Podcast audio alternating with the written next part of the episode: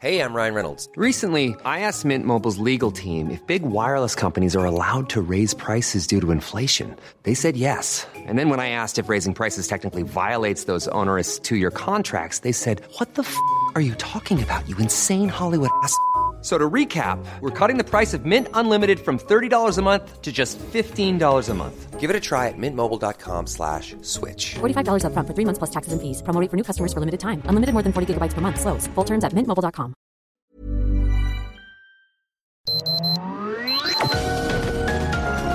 Heraldo Media Group presenta Sergio Sarmiento y Lupita Juárez. Información veraz y oportuna con un toque personal y humano. Por El Heraldo Radio, donde la H suena y ahora también se escucha.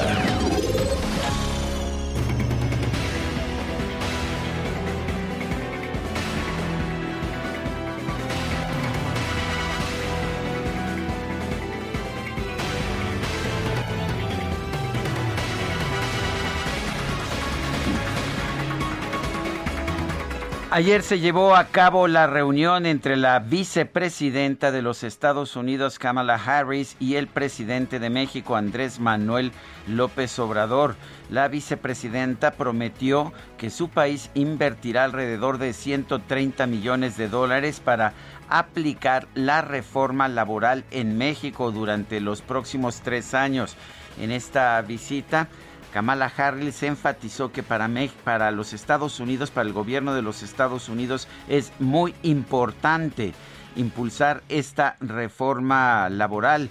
La vicepresidenta también habló con López Obrador sobre la necesidad de fortalecer la seguridad en los puertos de México. Dijo que son el punto de entrada de los opioides que llegan a los Estados Unidos. Dice la, la, vicepresidenta Harris que tuvieron una conversación específica sobre fentanilo y la necesidad de lograr seguridad en los puertos de México. Dijo que el presidente López Obrador está trabajando y que entiende que la mayor parte del fentanilo viene de China, entra a México y va al norte, a los Estados Unidos. Es lo que declaró la vicepresidenta de la Unión Americana, Kamala Harris, que ayer tuvo una visita de un día en, a nuestro país. Son las 7 de la mañana, 7 de la mañana con dos minutos. Yo quiero darle a usted la más cordial bienvenida a El Heraldo Radio.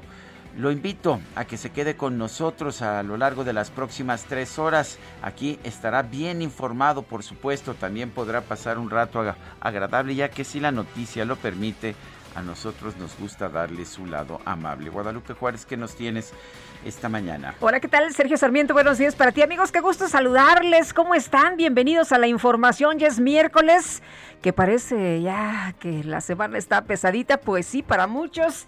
Pero bueno, en este miércoles, información importante. Fíjense que la Secretaría de la Función Pública determinó sancionar a Luis Videgaray, sí, el hombre fuerte del sexenio de Peña Nieto, el exsecretario de Hacienda, poderoso exfuncionario eh, pues lo inhabilitan por 10 años para ocupar empleos, cargos o comisiones del servicio público por acreditarse la falta de veracidad en declaraciones patrimoniales. Estas declaraciones habrían sido de tres años consecutivos cuando se desempeñó como secretario de Relaciones Exteriores y también como secretario de Hacienda y Crédito Público. ¿Se acuerdan cuando llegó a Relaciones Exteriores que dijo que pues él era un aprendiz? Bueno, Videgaray fue notificado desde el 11 de mayo, pero el anuncio correspondiente se postergó hasta el día de ayer por respeto a la veda electoral, con respecto a acciones de comunicación social de parte de la Administración Pública Federal, es lo que señaló la secretaria de la Función Pública a través de un comunicado. Por cierto, por cierto, el exsecretario que es miembro de la Facultad de Escuela de Administración del Instituto Tecnológico de Massachusetts ha negado todas las acusaciones de forma reiterada. Tras los señalamientos del exdirector de Pemex, emitió un comunicado en el que aseguró que las múltiples imputaciones que le hace Emilio Lozoya son falsas, absurdas, inconsistentes, temerarias y el mecanismo de, boda, eh, de moda de me salvo culpando a Videgaray tiene un límite y ese límite son la verdad y la ley. Escribió en ese entonces. Ayer también escribió a través de la cuenta de Twitter, de su cuenta de Twitter, que esto no es verdad, que pues eh, las cuentas que se le atribuyen eh, no tenían saldo y que, bueno, pues esto no Eran es tarjetas de eran crédito tarjetas de crédito que no y que ni siquiera tenían deudor, saldo, así por que lo tanto no no no había que sí la reportó, pero que no tenían saldo negativo. Así es, así que pues él dice, mm, no, no, no aceptó esta situación y bueno, lo puso ayer en su cuenta de Twitter. Que respondió después a la Secretaría de la Función Pública, no, que sí había irregularidades serias. En fin, estaremos viendo las pruebas. Dijo, entre otras cosas, Luis Videgaray que él sí cree en la, en la cruzada del presidente López Obrador en contra de la corrupción y por eso mismo va a impugnar la decisión de la Secretaría de la Función Pública.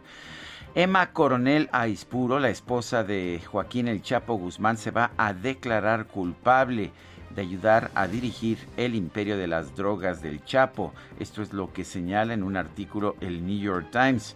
Según este medio, se espera que Emma Coronel, de 31 años, comparezca este jueves por la mañana en el Tribunal Federal de Distrito de Washington y que se declarará culpable. Eh, su acuerdo de culpabilidad con los fiscales en Washington no le exige cooperar con las autoridades estadounidenses, es lo que señala el periódico The New York Times citando a fuentes eh, que no revela familiarizadas con el caso. Emma Coronel fue detenida en febrero en el aeropuerto Dulles International de las afueras de Washington, allá en los Estados Unidos. Son las 7 de la mañana con 6 minutos.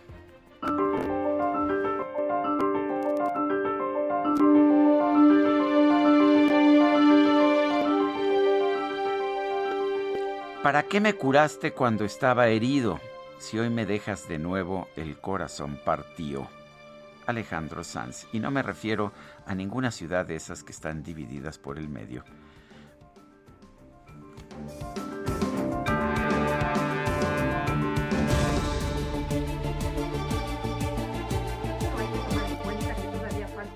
Xochimilco, ¿eh?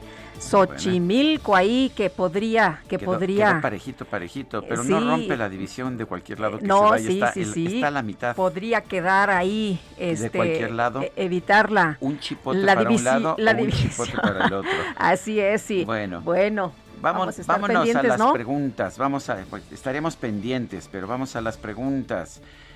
Eh, la pregunta de ayer, ayer preguntaba temprano en la mañana, ¿quién ganó la elección del 6 de junio?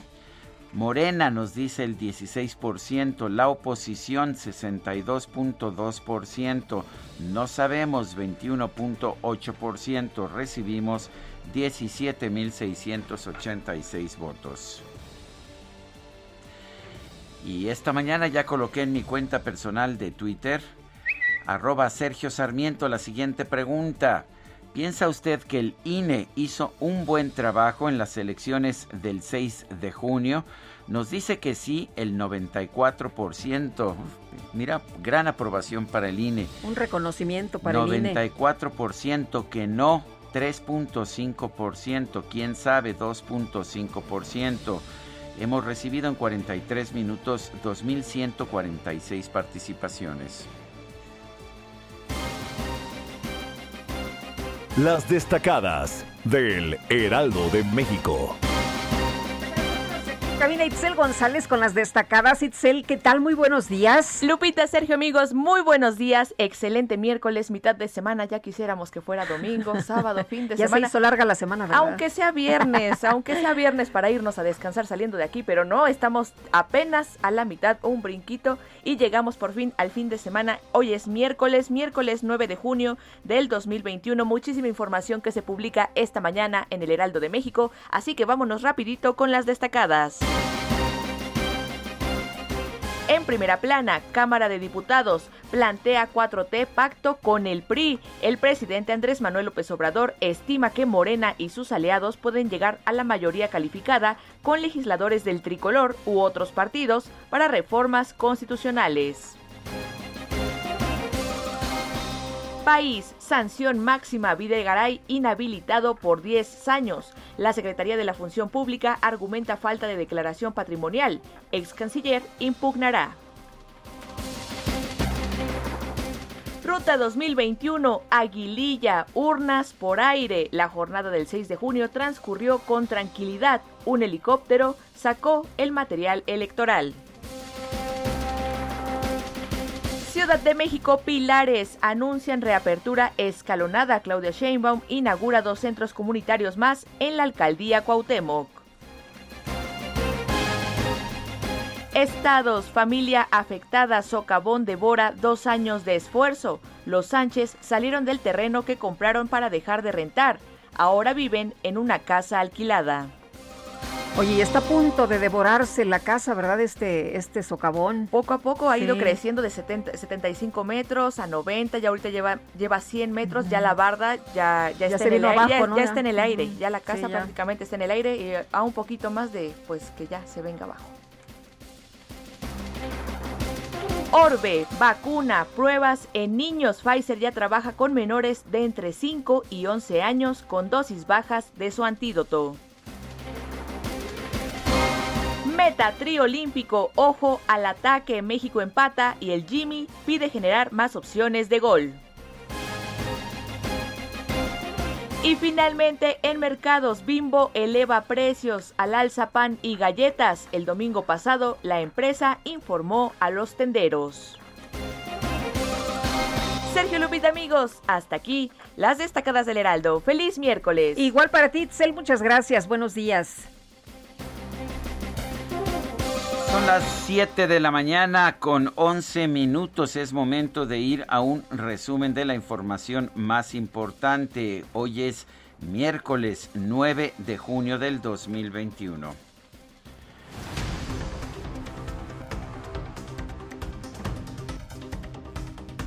Este martes el presidente López Obrador recibió en Palacio Nacional a la vicepresidenta de los Estados Unidos, Kamala Harris, para abordar la problemática de la migración irregular y la necesidad de atender sus causas.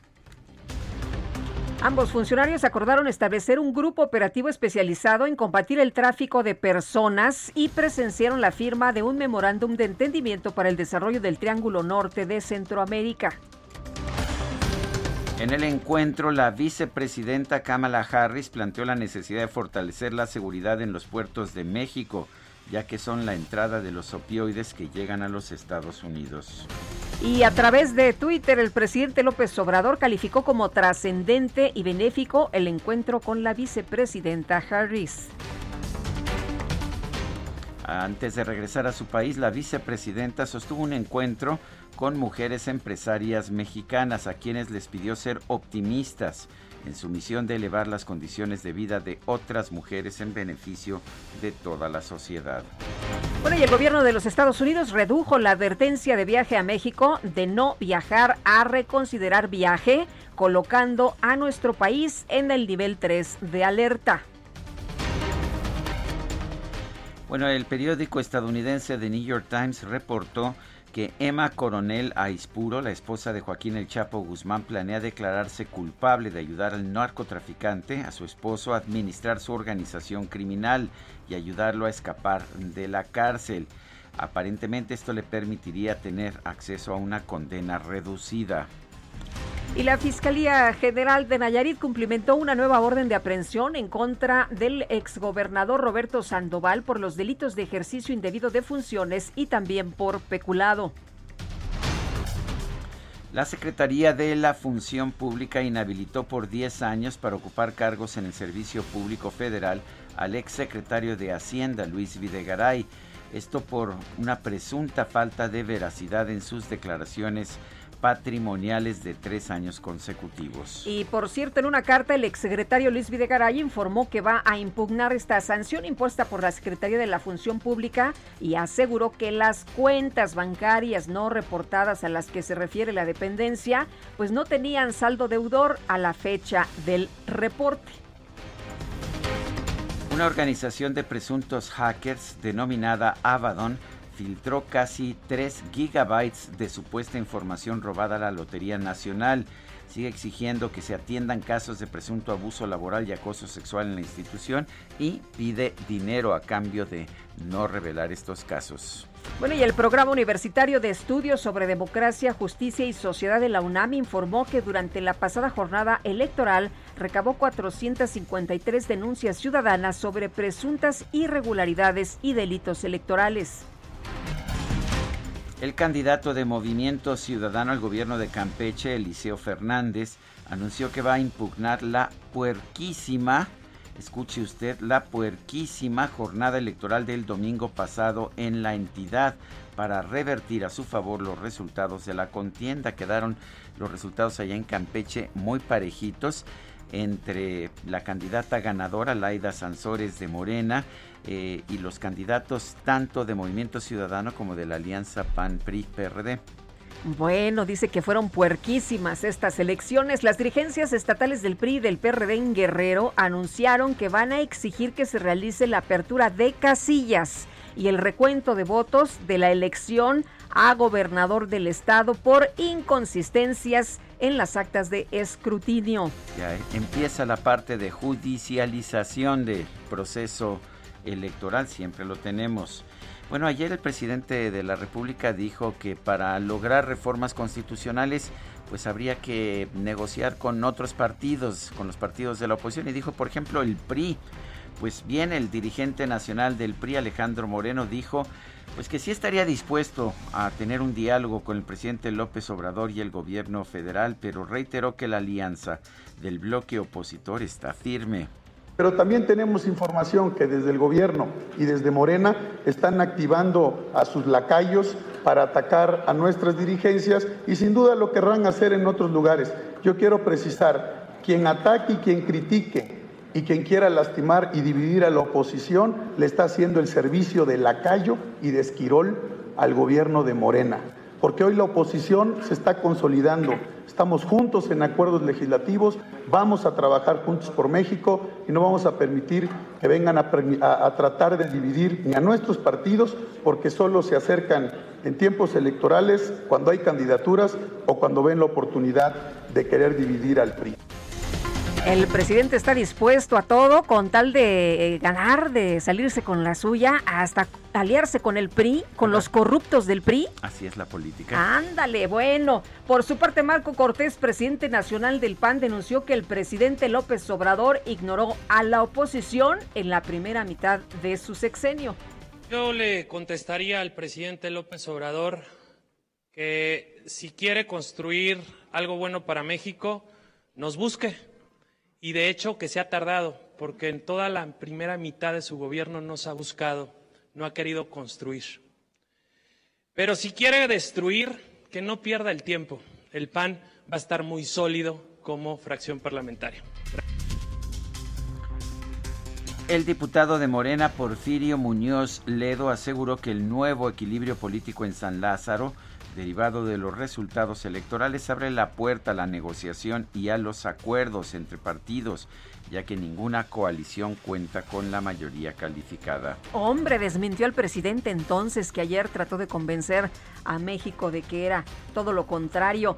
Y la jefa de gobierno de la Ciudad de México, Claudia eh, Sheinbaum, consideró grave que tras los resultados de la pasada jornada electoral se intente dividir a los capitalinos. Me parece muy grave que se promueva eh, este esquema de división en la ciudad. Siempre lo he dicho, esta ciudad es solidaria y lo que buscamos justamente es disminuir esas desigualdades y no fomentarlas, y no fomentar ni el clasismo ni la discriminación.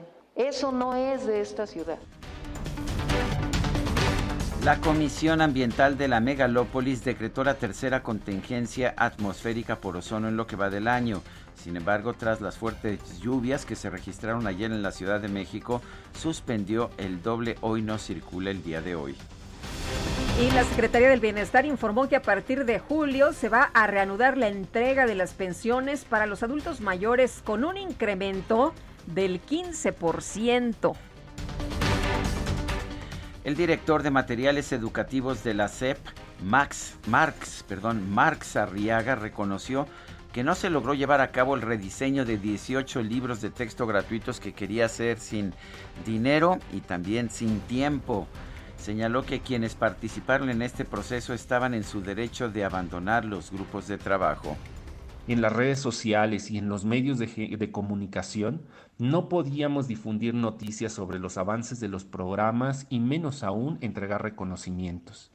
Ante todo, ofrecemos disculpa por el retraso en la entrega de sus reconocimientos, misma que iniciamos ayer y esperamos concluir durante este día a la vez que insistimos en recordarles que los libros de texto con los contenidos que ustedes crearon irán apareciendo de manera escalonada.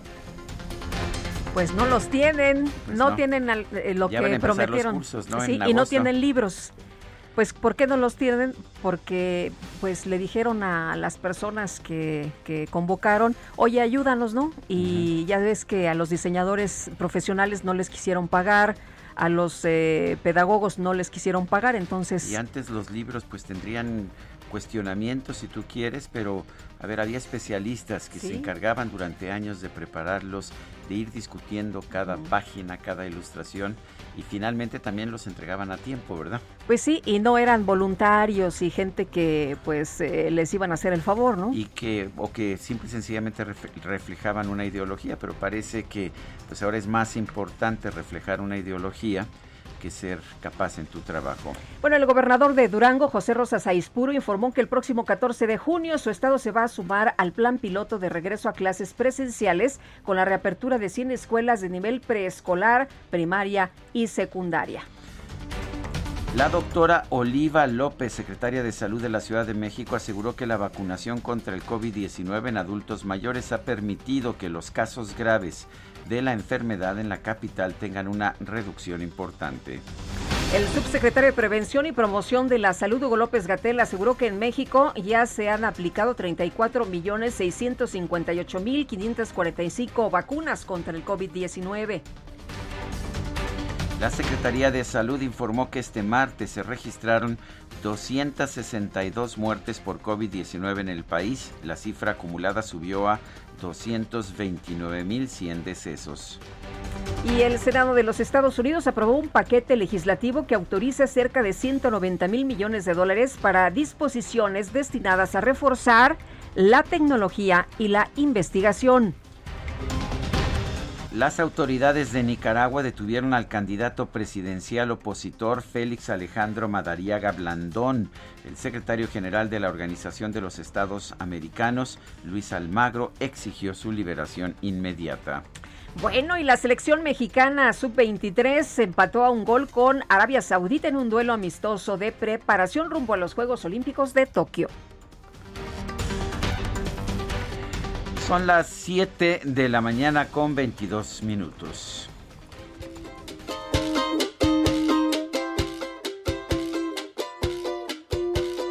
Eso que tú me das es mucho más de lo que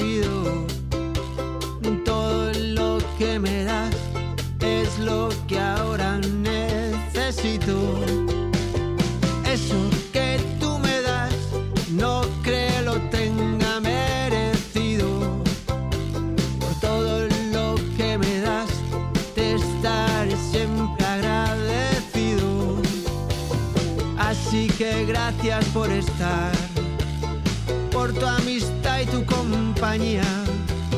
Sí, estamos escuchando al grupo español Jarabe de Palo. Hace un año se nos fue Pau Donés, el cantante, guitarrista y compositor integrante de esta agrupación Jarabe de Palo.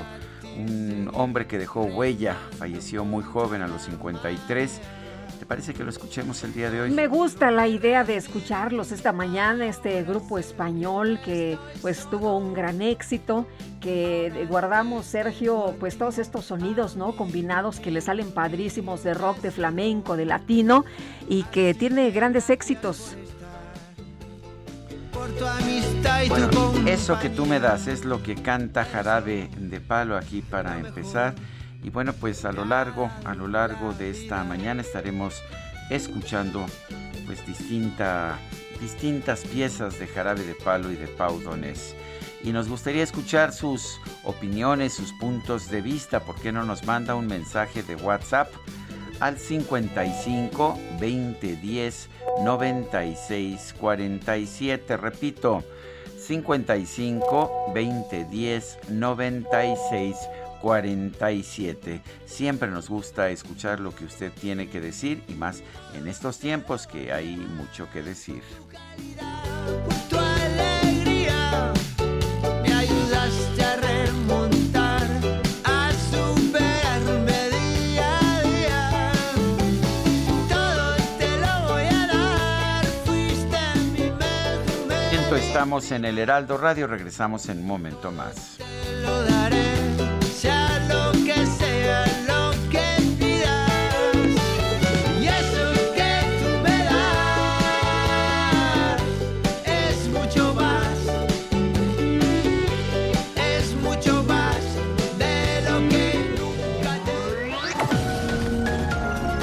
Sergio Sarmiento y Lupita Juárez quieren conocer tu opinión, tus comentarios o simplemente envía un saludo para ser más cálida esta mañana.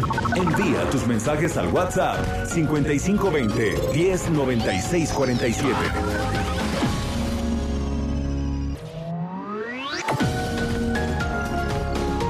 Continuamos con Sergio Sarmiento y Lupita Juárez por El Heraldo Radio.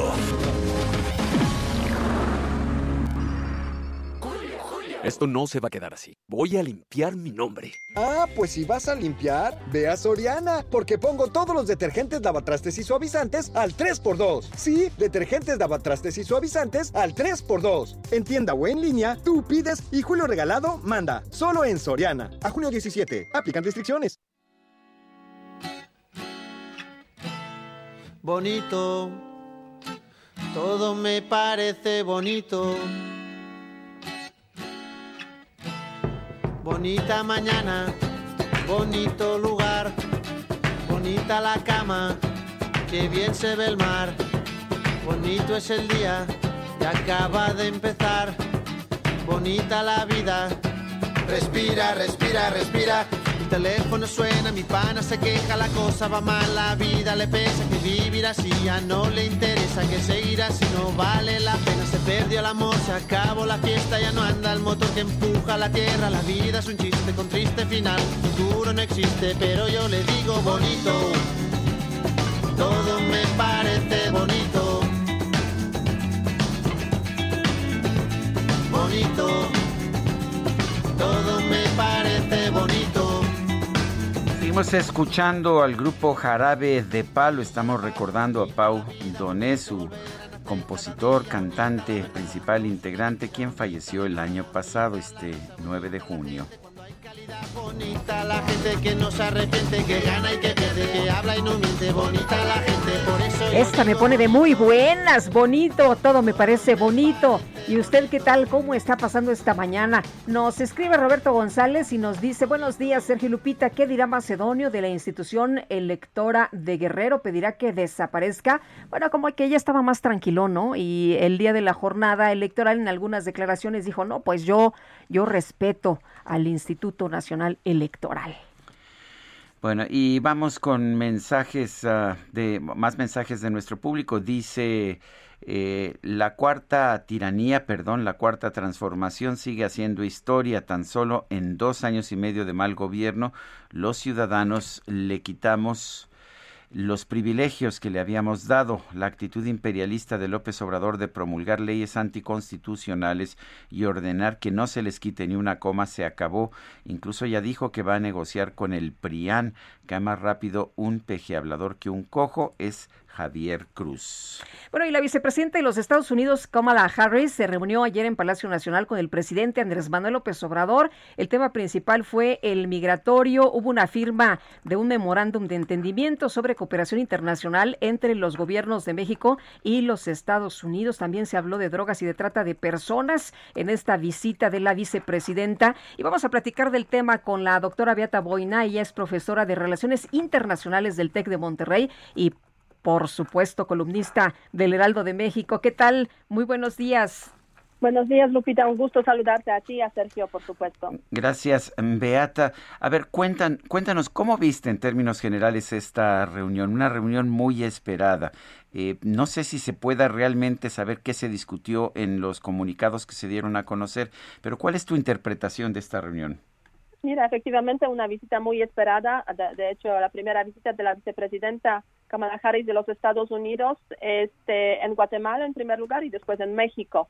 Sí se pueden leer muchas cosas realmente entre líneas de los comunicados que suelen ser bastante diplomáticos, pero la verdad es que en ese sentido yo diría que de parte de los Estados Unidos el comunicado que apareció de la visita nos da muchos elementos eh, para la evaluación, la primera evaluación, que yo creo que es un buen comienzo, eh, si vemos esa visita, eh, para, digamos, reiniciar de alguna forma esas relaciones entre México y Estados Unidos, que no olvidemos, durante los últimos meses, pues han sido unas relaciones un poco tensas, ¿no? Dadas, pues, esas provocaciones, sobre todo de parte del presidente mexicano López Obrador, que cada cierto tiempo pues estaba recordando algunos elementos pues eh, conflictivos, problemáticos o difíciles en la relación bilateral.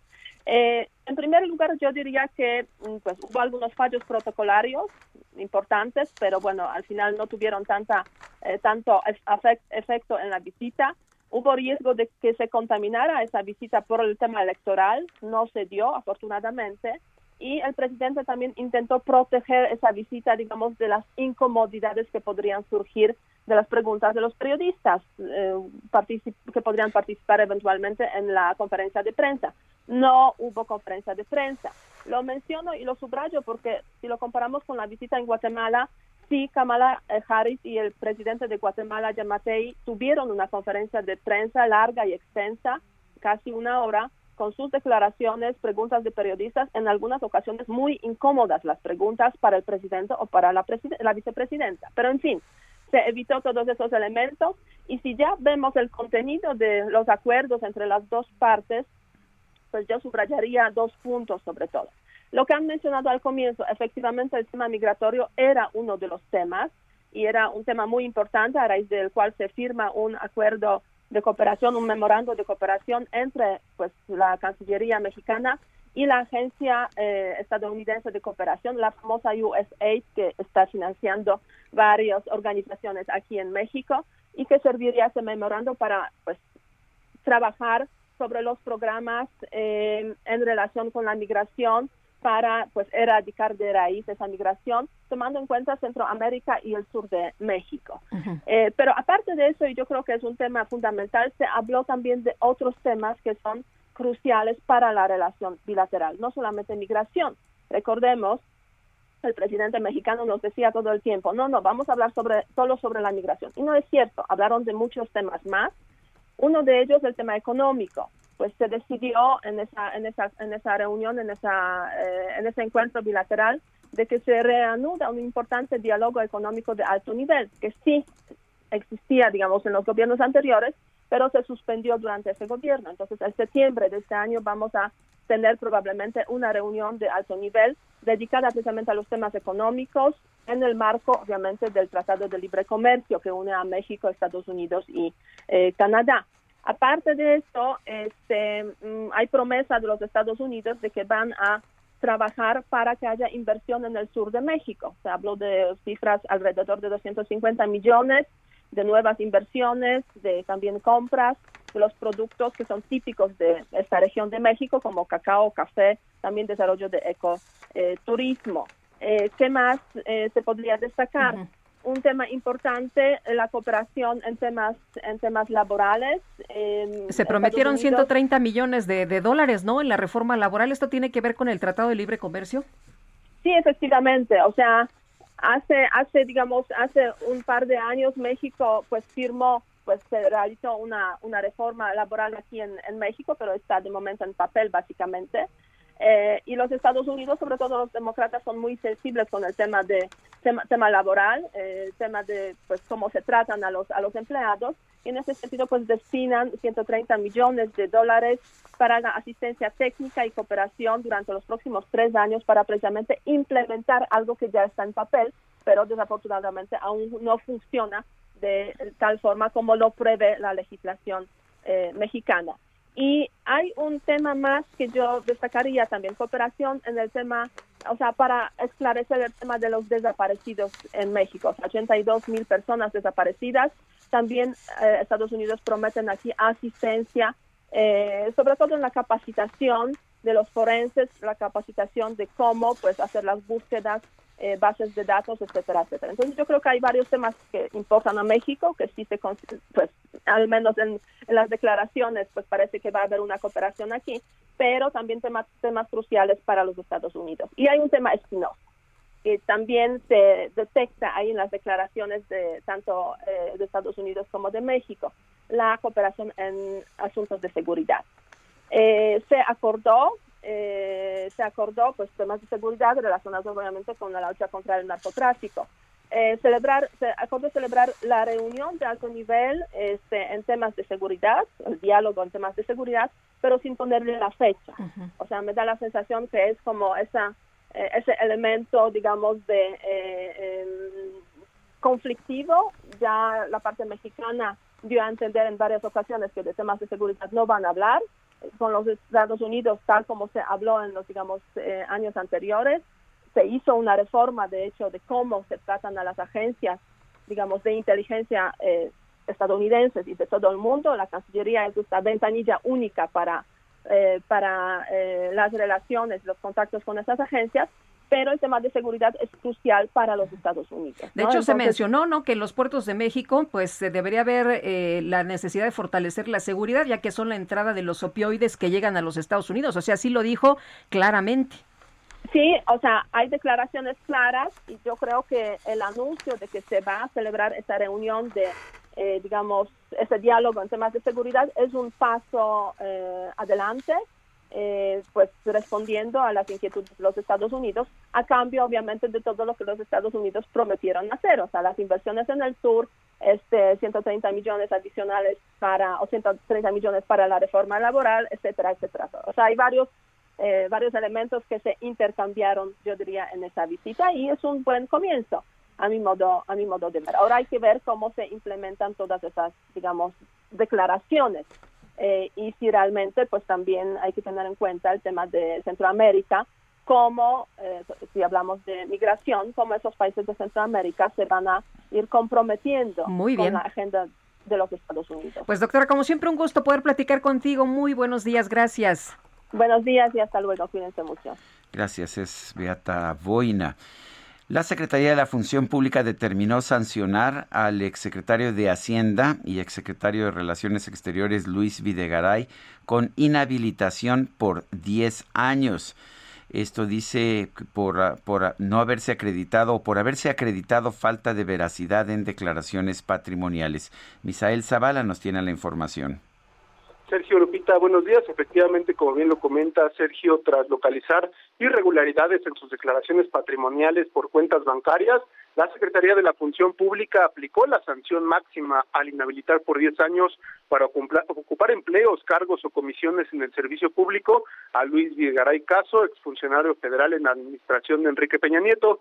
Eh, después de conocer este, este fallo, el exsecretario de Relaciones Exteriores y de Hacienda respondió que impugnará la resolución por la vía institucional y argumentó que las cuentas bancarias supuestamente irregulares son dos tarjetas de crédito que no tenían saldo deudor ah, en las declaraciones patrimoniales del 2015 y también del 2017. Además, sostuvo que son declaraciones veraces porque no ocultó pasivos y tampoco hubo buena intención de ocultar información patrimonial. Eh, Videgaray, también aclaró que la Secretaría de la Función Pública reconoció que no hubo un beneficio o lucro derivado de la falta de veracidad en las declaraciones tampoco generó daño o perjuicio económico. Sin embargo, más tarde la Función Pública volvió a revirar a Videgaray de que no se trata de una mera acusación, porque las cuentas que ocultó en sus declaraciones sí son cuentas bancarias que contaban con saldos durante el periodo que obtuvo la obligación de informar. Eh, eh, Sergio Lupita, desde junio del 2019, la Secretaría de la Función Pública a cargo de Irmeréndira Sandoval le sigue los pasos a los recursos patrimoniales de Videgaray Caso. Después de casi dos años de indagatoria, se acreditó que hay falta de veracidad en las declaraciones patrimoniales del exfuncionario federal durante tres años consecutivos. Eh, las inconsistencias en el patrimonio de Federal, según la dependencia federal, se registran en el marco de una posible participación del exfuncionario en la compra irregular de la planta de fertilizantes agronitrogenados que se localiza en Veracruz y por la cual el gobierno del presidente, el expresidente Enrique Peña Nieto pagó 443 millones de dólares a pesar de que era una planta prácticamente chatarra. También la Secretaría de la Función Pública dejó en claro que la sanción es independiente de otros procedimientos de investigación o sanciones que pudieran estar en curso tanto por la misma dependencia como por otras autoridades contra Luis Videgaray. Hasta aquí la información, Sergio Lupita. Misael Zavala, gracias. Gracias, buenos días. Buenos días. Y por otra parte, Ignacio Mier, coordinador de Morena en la Cámara de Diputados, aseguró que Morena seguirá teniendo amplia mayoría en el Palacio Legislativo de San Lázaro para sacar adelante leyes y también el presupuesto de egresos de la Federación para consolidar la transformación. Y Elia Castillo, nos tienes todos los detalles. Te escuchamos. Muy buenos días, Lupita Sergio. Así es, como bien dices, ayer el dirigente de eh, Morena en la Cámara de Diputados, Ignacio Mier, pues aseguró que eh, Morena continúa con la mayoría para eh, eh reformar, hacer reformas en la Cámara de Diputados y reformas a favor de la cuarta transformación. Te comento que el, el, líder parlamentario a través de su cuenta de Twitter pues señaló esto, pero también recordó a, la, a los líderes de la oposición que en esta legislatura que acaba el 30 de agosto, pues eh, todos eh, hicieron o lograron acuerdos con Morena para, para poder aprobar varias de las reformas constitucionales que se aprobaron y que eran propuesta o fueron propuesta de eh, del bloque mayoritario, en este caso Morena. Te comento que en este sentido, el día de ayer hubo una conferencia de prensa por parte de los eh, dirigentes del eh, PAN, PRI, PRD, eh, con esta alianza eh, Va por México, en donde celebraron el resultado de la elección, eh, señalaron que cumplieron con el cometido justamente de, de Va por México, que era quitarle la mayoría, la mayoría, este, la, la, mayoría calificada, perdón, a Morena en la Cámara de Diputados. Recordemos que aunque sí ganaron la mayoría absoluta, que son 250 diputados más uno, pues eh, por el momento Morena no tiene la mayoría calificada que se requiere para lograr reformas constitucionales. En este sentido, los líderes de estos partidos, Lupita, pues aseguraron que con esto frenan la intención del de eh, bloque de Morena y también del presidente de la República de poder eliminar los órganos constitucionales. Escuchemos eh, cómo lo dijeron. La razón de la coalición Va por México era ponerle un alto a Morena y a la destrucción del país. Era ponerle un alto en la Cámara de Diputados. Era quitarles y evitar que tuvieran la mayoría calificada. Juntos lo logramos. Morena, ni sumando a sus aliados, hoy puede modificar a su capricho la Constitución. Les comento que eh, adicionalmente respondieron al presidente de la República que durante la conferencia matutina del día de ayer, pues señaló que en caso de que a Morena no le alcance en los números, los votos para lograr aprobar eh, lograr aprobar reformas constitucionales luego del el resultado electoral, pues se pueden acercar a diputados del PRI o de cualquier otra otra fracción parlamentaria. Escuchemos ¿Qué le respondieron al presidente? Yo le contestaría al presidente López Obrador que si quiere construir algo bueno para México, nos busque. Y de hecho que se ha tardado, porque en toda la primera mitad de su gobierno no se ha buscado, no ha querido construir. Pero si quiere destruir, que no pierda el tiempo. El PAN va a estar muy sólido como fracción parlamentaria. Esto fue lo que señalaron los líderes eh, de estos tres partidos, eh, Marco Cortés, Alejandro Moreno y Jesús Zambrano. Jesús, esta es la información que les tengo al momento. Muy bien, Elia, muchas gracias, muy buenos días. Muy buen día. Bueno. Bueno, y el, el presidente dice que pues podría llegar a acuerdos con el PRI para hacer enmiendas a la Constitución. Vamos a conversar sobre este tema con la diputada por el PRI, Dulce María Sauría. Ella es además presidenta de la mesa directiva de la Cámara de Diputados. Dulce María, como siempre, gracias por tomar nuestra llamada. Mucho gusto, Sergio, y buenos días, Lupita. Hola, ¿qué tal? Buenos días. Eh, Dulce María, eh, ¿estaría el PRI dispuesto a negociar con Andrés Manuel López Obrador, con el presidente de la República, enmiendas a la Constitución? A ver, eh, Sergio, creo que el presidente el día de ayer lanzó una bola ensalivada en el lenguaje eh, que le gusta, beisbolero que le gusta mucho utilizar. pudo haber empleado como ejemplo para construir su mayoría calificada a diputadas y diputados de MC o del propio PRD, por no decir de Acción Nacional. Sin embargo, el nombre que utiliza es el nombre del Partido Revolucionario Institucional, del PRI.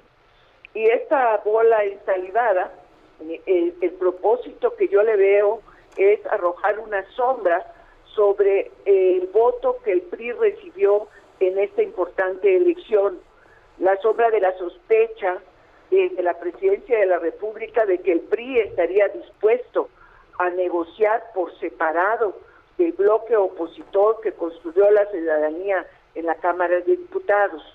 Por eso le pongo ese, e, ese calificativo, eh, que se tiene que construir con el presidente de la República o sin él, mayoría calificada para aprobar las reformas constitucionales, lo, sin lugar a dudas, este, lo prueba eh, lo que se ha realizado en esta legislatura que está por concluir. Nosotros eh, tocamos prácticamente el 40% de los artículos constitucionales y para poderlo hacer se requirió dos terceras partes en diputados y dos terceras partes en el Senado de la República, además de cuando menos 17 estados de la República cuyos congresos ratificaran la reforma. Entonces, claro que se construyen las mayorías cuando haya una reforma constitucional que el conjunto considera que es una reforma viable y que además y sobre todo le sirve a la ciudadanía. Ahora, de que el presidente de la República quiera eh, el diálogo con el bloque opositor, eso me parece muy, muy, muy eh, conveniente. Ojalá se dé en esta legislatura, nunca se dio, pero también me parece que si van a establecer ese diálogo, lo tienen que hacer conjuntamente, porque divide y vencerás. Es el viejo refrán, es muy, muy válido en este momento. Eh, Dulce María, mucha gente decía el día de ayer, eh, y bueno, como tú lo estás apuntando, eh, que pues se levantaba esta sospecha, ¿no? De, si el PRI va a actuar eh, de manera directa todo a, a favor de, Morena, que pasará del PRIAN al Primor. Por eso digo que el mínimo común de los dos es que el PRI va primero. Pero, pero me parece que sería un gravísimo error de estrategia si el PRI aceptara un diálogo con el presidente de la República por sí mismo y no como parte de una fuerza opositora. Eh, el PRI tuvo eh, presencia eh, en la elección, va a tener más diputadas y diputados de los 49 con los que estamos cerrando esta legislatura, se estima que van a ser alrededor de 70, pero es una presencia que en el caso del PRI tiene una condición muy clara. Es para que sea oposición al gobierno. Una oposición que junto con las otras fuerzas políticas haga valer el número que está resultando esta elección. Nosotros, eh, quienes ahora somos parte de este bloque opositor, las cuatro grupos parlamentarios, numéricamente no teníamos o no tenemos esa fortaleza que va a tener la próxima legislatura. Por eso el PRI no puede dilapidarla con frivolidades, tiene que ser muy cuidadoso de sus pasos hacia una estrategia general que representa una recuperación de espacios en el 2024. En, los casos concretos de la reforma de la ley de la industria eléctrica y de la ley de hidrocarburos, tenemos ya fallos judiciales que señalan que son inconstitucionales, tendría que enmendarse la constitución. ¿El PRI eh, haría o acompañaría al gobierno en reformas constitucionales para hacer constitucionales estas leyes? A ver, yo le puedo, este, les puedo hablar responsablemente de esta legislatura, a la que ya le queda muy poco tiempo, menos de dos meses. Categóricamente no. Porque además otra cosa, cuando la Corte declara inconstitucional una norma, no es para que se cambie la Constitución, sino para que se cambie la ley y se vuelva constitucional. Entonces, eh, todas estas eh, eh, acciones de inconstitucionalidad que se han presentado en contra de un número importante de leyes durante esta legislatura. Eh, eh, hemos tenido eh, prácticamente desde que empezó la legislatura, con la aprobación de la Ley Federal de Remuneraciones, hemos tenido acciones de inconstitucionalidad. De, este, bueno, pues todo ello lo único que está mostrando es que no hay negociación en las reformas de ley y hay una vulneración a los principios de la Constitución. Yo espero que eso con esta nueva mayoría se componga. Dulce María Sauri, como siempre, gracias por conversar con nosotros. Mucho gusto y hasta luego. Hasta luego. Bueno, pues ahí está. De momento no habría cambios en estas dos leyes que son las que realmente le interesan al presidente, por lo menos en este momento. Pero viene una nueva legislatura y ya veremos qué pasa. Dice el presidente pues que puede negociar con el PRI. Nosotros vamos a negociar una pausa, pero regresamos en un momento más. Por eso yo digo bonito, todo me parece bonito. Bonito. Sergio Sarmiento y Lupita Juárez quieren conocer tu opinión, tus comentarios o simplemente envía un saludo para ser más cálida esta mañana. Envía tus mensajes al WhatsApp 5520 109647.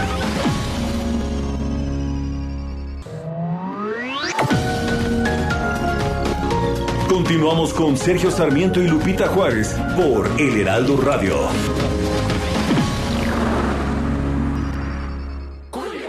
Papá, ¿cómo se escribe gelatina? ¿Con I latina o con Y? Pues con G latina. Mejor escríbele a Soriana, porque pongo todas las gelatinas y flanes en polvo al 3x2. Sí, gelatinas y flanes en polvo al 3x2. En tienda o en línea, tú pides y Julio Regalado manda. Solo en Soriana. A junio 10. Aplican restricciones. Ahora que empiezo de cero, que el tiempo es humo, que el tiempo es incierto. Ahora que ya no me creo que la vida sea un sueño. Hoy se cumple un año del fallecimiento del cantante, guitarrista y compositor paudonés a los 53 años de edad a causa del cáncer de colon que padecía. Fue conocido por ser el vocalista del grupo musical Jarabe de Palo.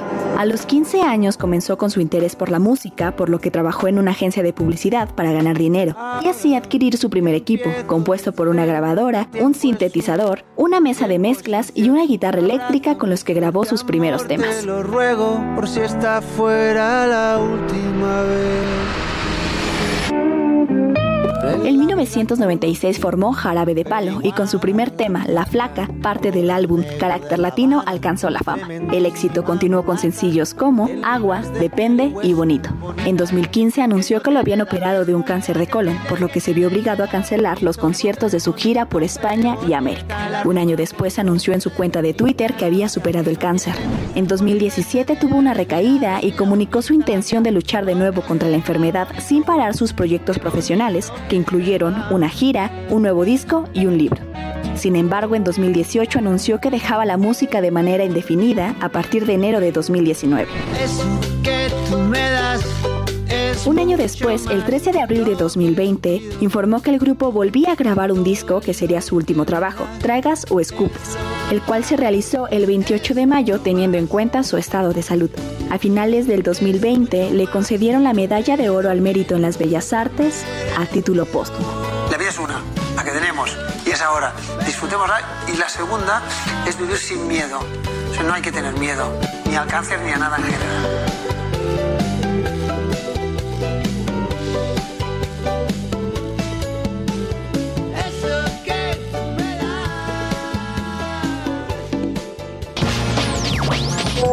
Buenos días, Sergio Lupita. Tengan un buen día todos ustedes. Esto que dijo Claudia Sheinbaum acerca de dividir o de estar dividiendo, como dijo, eso que se lo diga y que se lo explique a López Obrador, que él es el que se ha encargado de dividir a todo el pueblo de México. Gracias.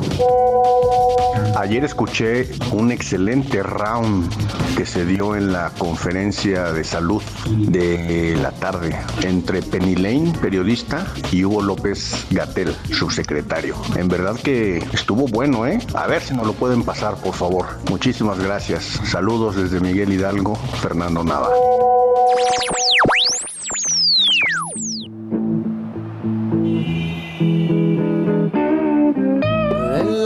Conocí mujer igual a la flaca, coral negro de La Habana, tremendísima mulata, 100 libras de piel y hueso, 40 kilos de salsa y en la cara dos soles que sin palabras hablan.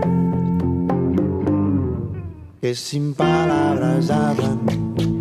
Seguimos escuchando a Jarabe de Palo y Pau Donés. Esta quizás una de sus más conocidas o la más conocida, La Flaca.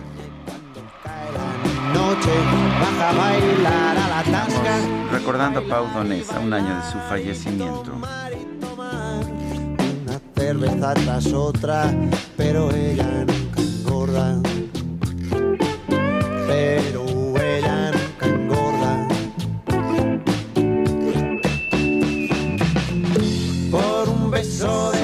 8. Bueno, es que quería yo escuchar Oye, eso es de que por un uno beso quiere, de la flaca. quiere escuchar un poquito más, claro, se quiere que uno uno quedar con la por un música. beso de la flaca, ¿verdad? Lo que uno daría. Bueno, son las 8 con 5 minutos. aunque solo uno Nueva ruta a Bogotá saliendo de Ciudad de México. Vuela desde 42 dólares. Viva Aerobús. El pronóstico. Bueno, y ya vienen las lluvias y parece que será lo de todos los días. Livia González, meteoróloga del Servicio Meteorológico Nacional de la Conagua. ¿Cómo estás? Buenos días. Lupita, ¿qué tal? Muy buenos días. Muy bien, Sergio. Pues miren, les saludo con gusto durante este día y les comento que sí tendremos precipitaciones en el territorio nacional, aunque en los estados del norte del país prácticamente todo el norte se salva de las lluvias, por lo que son las zonas del occidente, centro, oriente, sur y sureste de México, así como en la península de Yucatán tendremos precipitaciones este día. Y bueno, esto debido a un canal de baja presión, bueno, más bien dos, uno que está sobre el occidente y centro del país y uno más sobre el sureste mexicano, los cuales van a ocasionar lluvias puntuales intensas en Chiapas, muy fuertes en Veracruz, Guerrero y Oaxaca y puntuales fuertes en San Luis Potosí, Puebla, el Estado de México, Morelos y Tabasco. Es importante recordar que ya en estos días tenemos abundante entrada de humedad del Océano Pacífico, así como del Mar Caribe y Golfo de México. Eh, también estas lluvias van a ser reforzadas sobre todo en el occidente y sur de México por el paso de la onda tropical número uno, que aunque ya se va alejando del territorio nacional, pues también este favorece entrada de humedad hacia estas regiones. Otro dato importante eh, sobre las precipitaciones durante esta temporada, pues como ya hemos observado, que se acompañan de descargas eléctricas y también de caída de granizo, Sergio Lupita. En cuanto a las temperaturas máximas, los valores que superan los 40 grados Celsius para este día serán en los estados de Sonora, Sinaloa, en el noreste de México, en San Luis Potosí, Michoacán, Guerrero, Veracruz, Tabasco, así como en la península de Yucatán.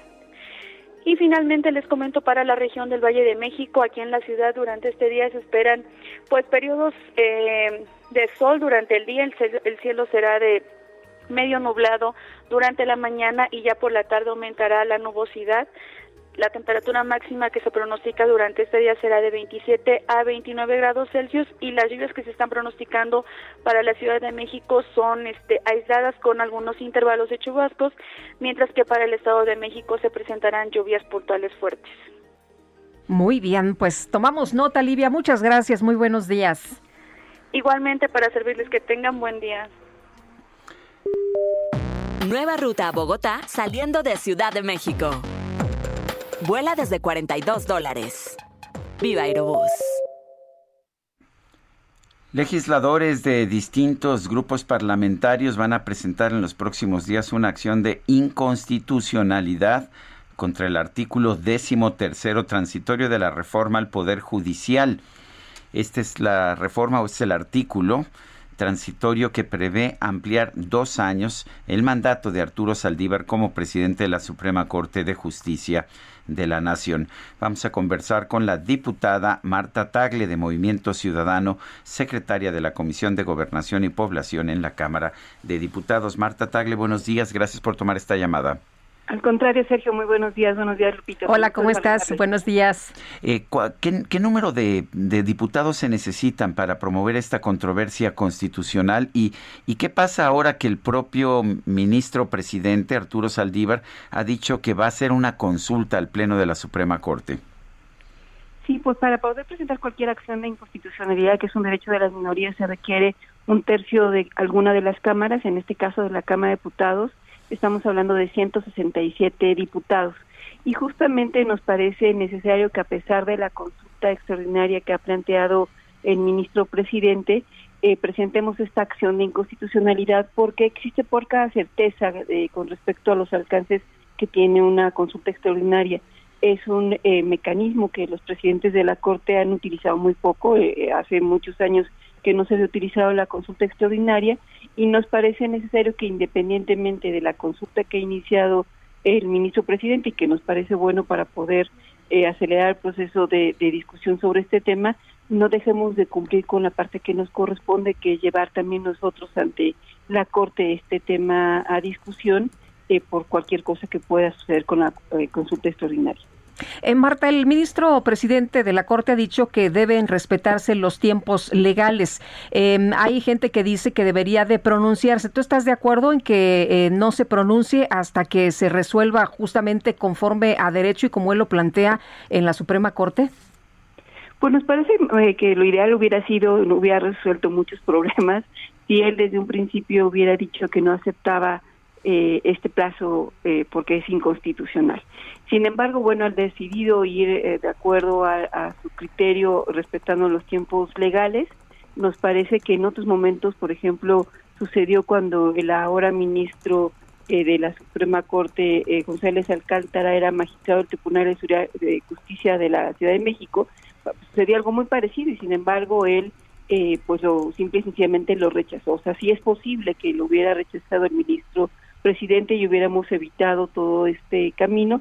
Sin embargo, como ya se concretó la reforma legal, la vía que, eh, que nos queda es la, inconstitucionalidad de ese artículo transitorio y los únicos que están posibilitados para decretar la inconstitucionalidad de un artículo de esta naturaleza, pues es la Suprema Corte de Justicia de la Nación, porque incluso en los 30 eh, días después de haberse aprobado esta reforma, el Ejecutivo también pudo haber observado la reforma, regresarla con observaciones, no lo hizo, dejó que prosperara la reforma y por lo tanto hoy en día está promulgada y está vigente este decimotercero transitorio y por eso es que ahora le corresponde a la Corte entrar a fondo en la discusión de este de esta ampliación del plazo del ministro presidente. Lo curioso del caso es que eh, la reforma en sí tuvo bastante apoyo, en cambio este transitorio pues fue fue introducido casi de manera subrepticia al final, ¿no es así? Así es, y recordemos cuando se aprobó en el Senado de la República varios senadores se llamaron eh, eh, pues que, que, no se dieron cuenta que habían votado este transitorio eh, cuando ya sucedió pues fue inevitable o, no, no, hicieron que se repitiera la votación, así lo turnaron a la Cámara de Diputados. En la Cámara de Diputados también em, tuvo, eh, digamos, una, una mayoría eh, prácticamente calificada, ¿no? Solamente hubo 167 votos en contra de toda la reforma al Poder Judicial y la como de mayor resistencia se generó justamente fue en el décimo tercero transitorio. Sabemos que también hay otros temas a discusión dentro de esa reforma al Poder Judicial. Lo lamentable ha sido eso, que por la el décimo tercero transitorio no entramos como a mayor detalle de lo que implica toda la reforma al Poder Judicial, que tiene sin duda aspectos positivos, pero también había otros temas que habría que revisar y ah, por ahora nos estaremos centrando, por lo menos en acción de inconstitucionalidad, en eh, justamente discutir la ampliación del plazo que está en el décimo tercero transitorio, Sergio. Oye, el, eh, Martel, el presidente es el principal promotor de la permanencia del ministro Saldívar, por lo que comentabas hace unos momentos, ¿no? Sí, nosotros eh, tenemos muy claro en, el Congreso que cuando una eh, reforma se aprueba sin que haya ninguna resistencia por parte de la mayoría que tiene el partido del presidente es justamente cuando viene con el aval del presidente. Y en esta reforma pues metieron el, el artículo transitorio prácticamente sin que nadie se diera cuenta, lo aprobaron todos los eh, senadores de, de la mayoría y ahora pues sucedió lo mismo, no importó ningún argumento esgrimido en la Cámara de Diputados, incluso del propio Porfirio Muñoz Ledo que fue eh, muy puntual con respecto a este tema, reapareció en escena discutiendo este tema y a pesar de los argumentos que nos comentó, nos, nos dijo que cometeríamos perjurios si se votaba a favor de esa reforma, a pesar de ello no importó nada. Cuando hay una, una intención de aprobarlo es porque definitivamente hay interés por parte del Ejecutivo y aunque él ha dicho que no tiene nada que ver, pues nos parece que sí ha estado apoyado totalmente de su parte. Eh, Marta, ¿por qué es tan eh, grave esta extensión de, el, eh, de Arturo Saldívar como presidente de la Suprema Corte de Justicia de la Nación? ¿Porque se viola la Constitución o porque es la antesala para la extensión de mandato del presidente López Obrador? Sin duda porque se viola la Constitución, no podemos permitir que se aprueben reformas y que se apliquen reformas que están en contra de la Constitución. A todas luces este artículo transitorio es en contra de la Constitución. La Constitución establece claramente que el, tiempo del mandato de un ministro al frente de la Corte y este está buscando ampliarlo por dos años. Y eh, por otra parte, nos parece que se ha habido diferentes intentos para eh, probar hasta dónde llega la intención de ampliar los mandatos y esto generaría un precedente terrible.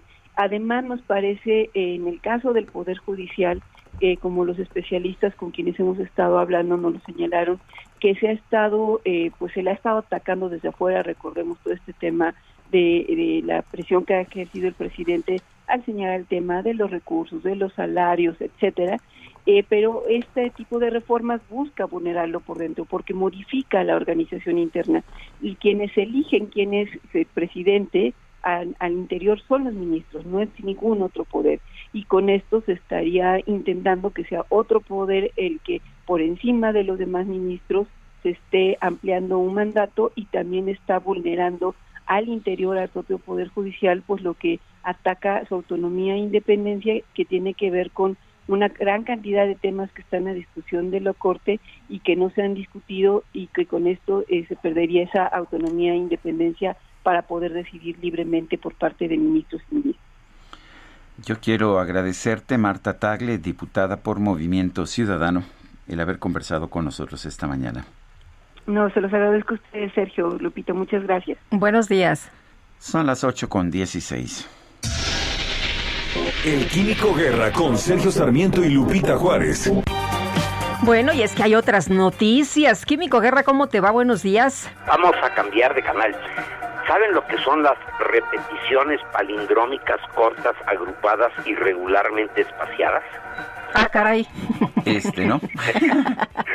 Fíjate, son repeticiones palindrómicas cortas, agrupadas y regularmente espaciadas. Bueno, es una técnica eh, eh, eh, de biotecnología que se llama CRISPR, CRISPR, y con esta técnica se acaba de dar un paso gigantesco para la salud humana. Esto tiene trascendencia, Sergio Lupita.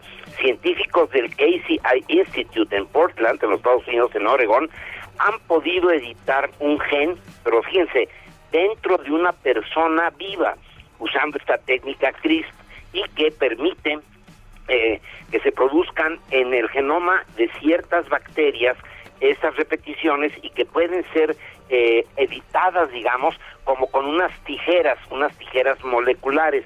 La KS9 es una endonucleasa, una enzima conocida por actuar como tijeras moleculares que corta y edita o corrige en una célula el ADN asociado a una enfermedad, al cáncer, por ejemplo. Un ARN guía, o sea, no el ADN, sino el ARN guía, dirige las tijeras moleculares, el Cas9, al lugar exacto de la mutación, esa mutación que puede estar produciendo la enfermedad. Esta técnica CRISPR de edición génica ha estado revolucionando la investigación biomédica al facilitar enormemente la edición del código genético. Hasta ahora, Sergio Lupita, los doctores removían células del cuerpo de los pacientes, o sacaban células, editaban los genes en las células con CRISPR en el laboratorio y luego inyectaban las células modificadas de regreso al cuerpo de los voluntarios, ya sea para atacar un cáncer o para producir, por ejemplo, una proteína que les faltaba.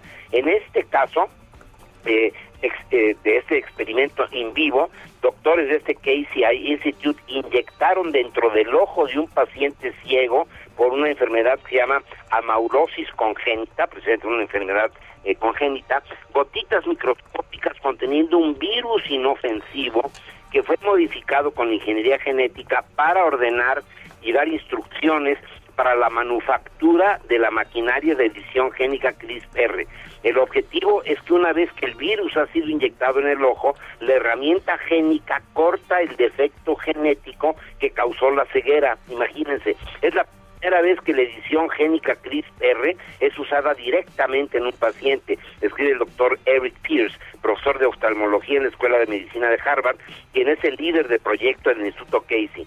Lo estoy citando, Sergio Lupita. Estamos abriendo potencialmente una era de edición génica para uso terapéutico que tendrá impacto en muchos aspectos de la medicina.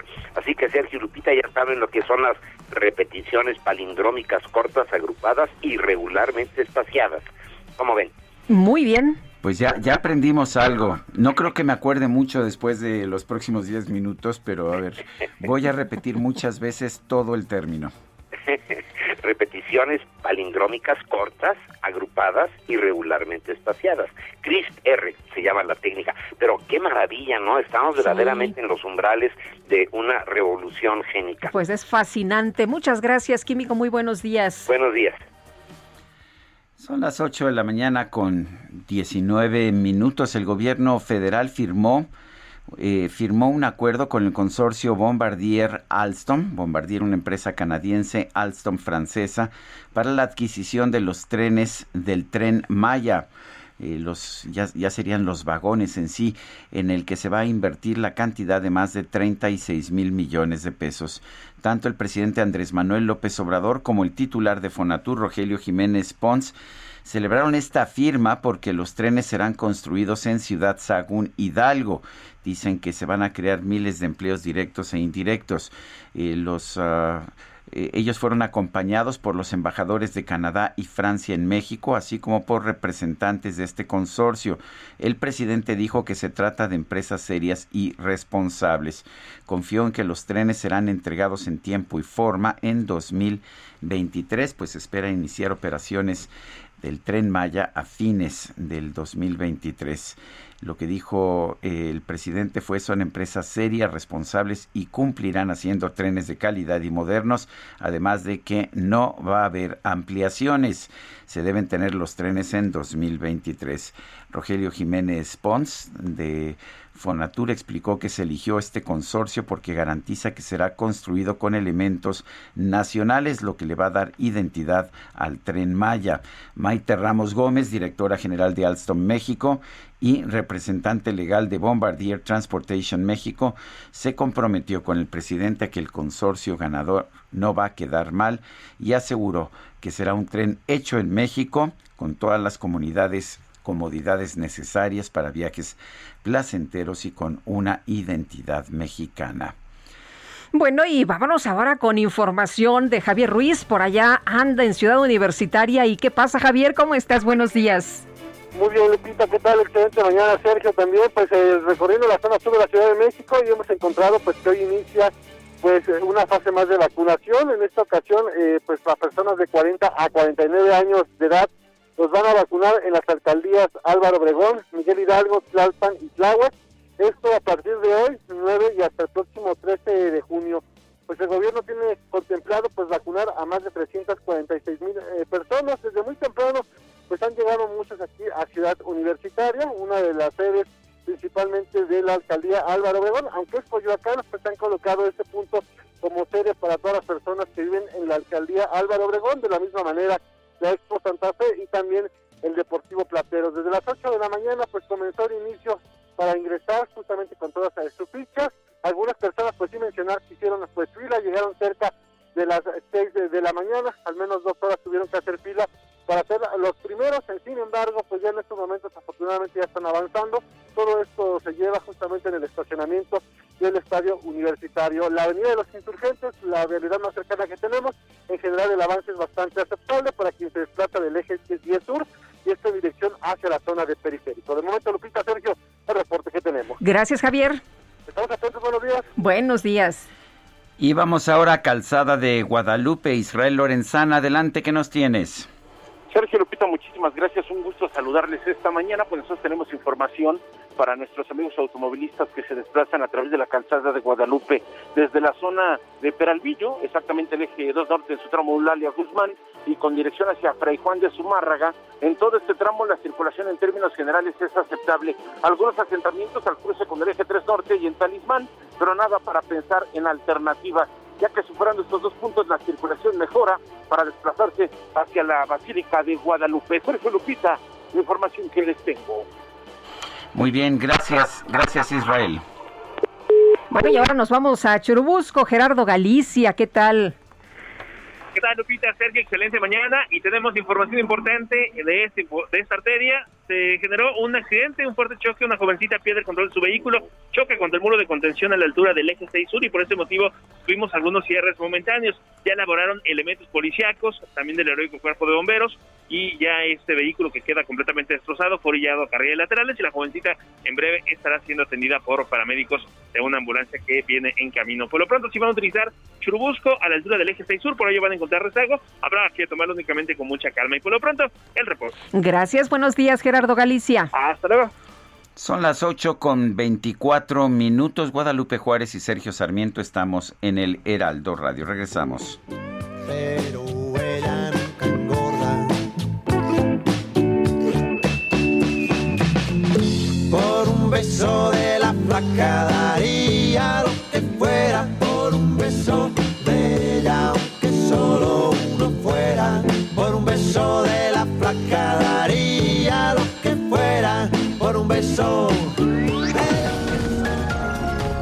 Sergio Sarmiento y Lupita Juárez quieren conocer tu opinión, tus comentarios o simplemente envía un saludo para ser más cálida esta mañana. Envía tus mensajes al WhatsApp 5520 109647.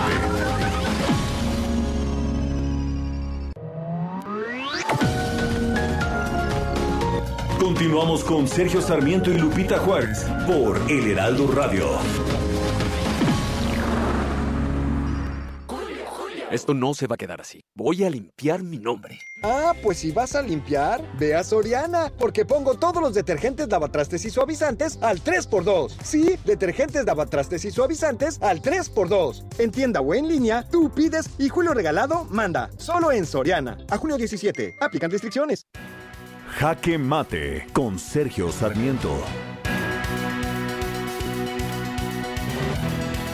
El presidente de la República, Andrés Manuel López Obrador, ha señalado que si bien no tiene la mayoría calificada, estas dos terceras partes que se necesitan para modificar la Constitución, buscará tener acuerdos políticos con la oposición para lograrla. No mencionó específicamente qué enmiendas a la Constitución buscaría, pero todo parece indicar que se trata de aquellas que tienen que ver con la industria energética, tanto la electricidad como el petróleo, porque ahí sus leyes secundarias se están enfrentando a la barrera de que están siendo consideradas inconstitucionales por los tribunales. Ahora bien, eh, la negociación, negociar posiciones con grupos que piensen distinto es la forma de operar de las democracias. En todas las democracias del mundo vemos como los gobiernos realizan negociaciones y llegan a acuerdos con la oposición. Esto fue lo que hizo, eh, esto fue lo que hicieron los gobiernos de Enrique Peña Nieto, Felipe Calderón y de y Vicente Fox para poder legislar, ya que no tenían de hecho ni siquiera mayoría simple en las cámaras de diputados y de senadores. No hay que cuestionar, por lo tanto, el que tengamos negociaciones para hacer reformas conjuntas. El problema es cuando las negociaciones no se dirimen por persuasión, sino por moches o por eh, entregas de, de, beneficios que no son los razonables para los diputados. Eso es lo que me preocupa realmente de las negociaciones. Sabemos, sabemos que eh, seguir impulsando las leyes de la industria eléctrica y de hidrocarburos solamente empobrecerá al país, nos llevará de nuevo a aquella situación en la que teníamos monopolios en electricidad y en petróleo que en lugar de apoyar a la gente, en realidad servían para empobrecer al país. El presidente tiene todo el derecho del mundo de buscar negociaciones con el PRI, que es finalmente el partido del que él mismo surgió, ya que fue incluso presidente del PRI en su estado natal de Tabasco. Lo que me parece que debemos estar ah, observando, sin embargo, es que esta negociación se haga de manera abierta, de manera transparente y no que tengamos moches o que tengamos acuerdos en lo oscurito que simple y sencillamente lleven a legalizar lo que en este momento es inconstitucional. Yo soy Sergio Sarmiento y lo invito a reflexionar.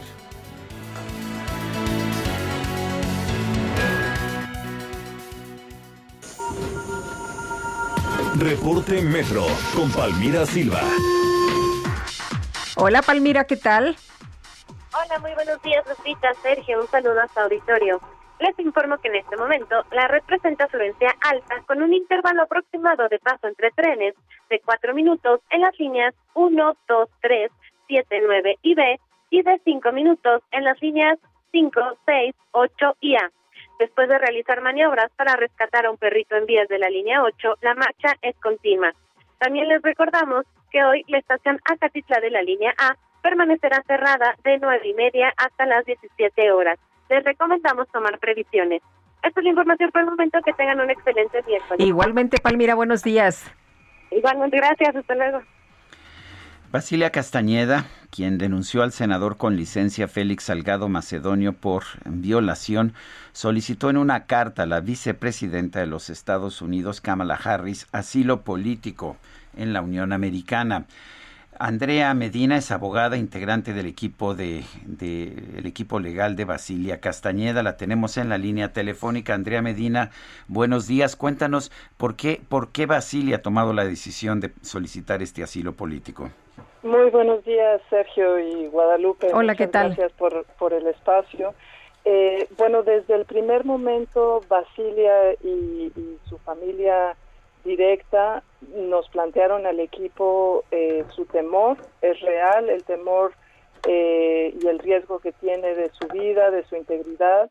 Ha habido amenazas también a varias de las abogadas de este equipo y ahora hace la solicitud de manera más directa. Eh, vamos a seguir trabajando sobre ello, pero sobre todo aclarar que la solicitud es porque las autoridades mexicanas, sea la Fiscalía, sea las instancias intrapartidarias o los tribunales electorales, no han realizado las acciones solicitadas y que se tiene derecho por ley de, para su protección. Entonces, ante la impunidad y ante eh, la falta de medidas de protección, es que se hace esta solicitud. Andrea, eh, ha ganado la hija de Félix Salgado Macedonio en la entidad, él se regresa como senador, tendrá fuero. ¿Qué piensan ustedes de, de esto? Eh, ¿Esto pone en peligro la integridad de, de Basilia? Pues mantiene ese riesgo que ya se había señalado desde antes.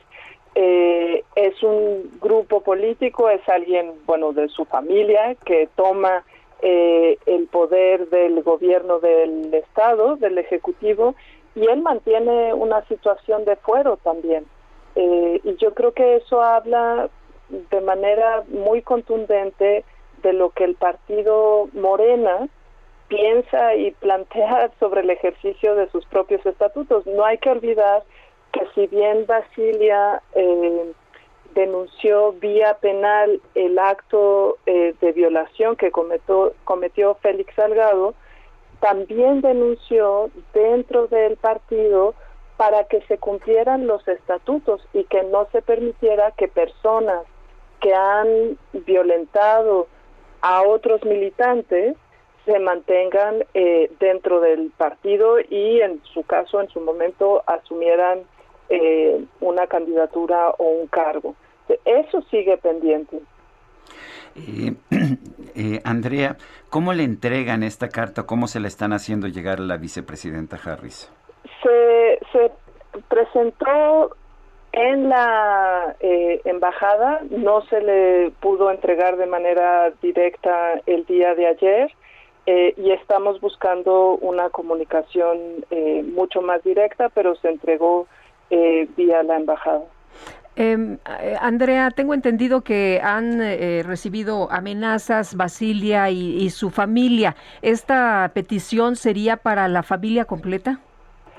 Por lo, eh, creo que ese es un tema muy importante porque efectivamente la inacción, las omisiones por parte de las autoridades que debían garantizar el acceso a la justicia es lo que ha permitido que no solo eh, se realicen calumnias, difamación en contra de Basilia, sino también de dos de las hijas de su esposo contra su esposo y que ponen en riesgo a la familia efectivamente de manera completa.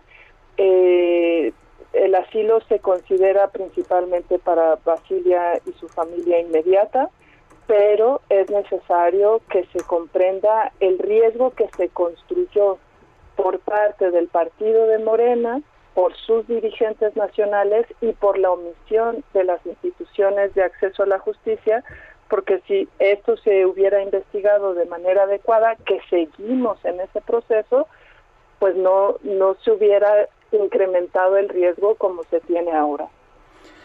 Bueno, pues Andrea, Andrea Medina, integrante del equipo de abogadas de Basilia Castañeda, gracias por esta conversación y estaremos a la espera de la respuesta que el gobierno de los Estados Unidos pueda ofrecer a esta petición de asilo político. Muchísimas gracias por el espacio también. Buen día. Hasta luego, muy buenos días.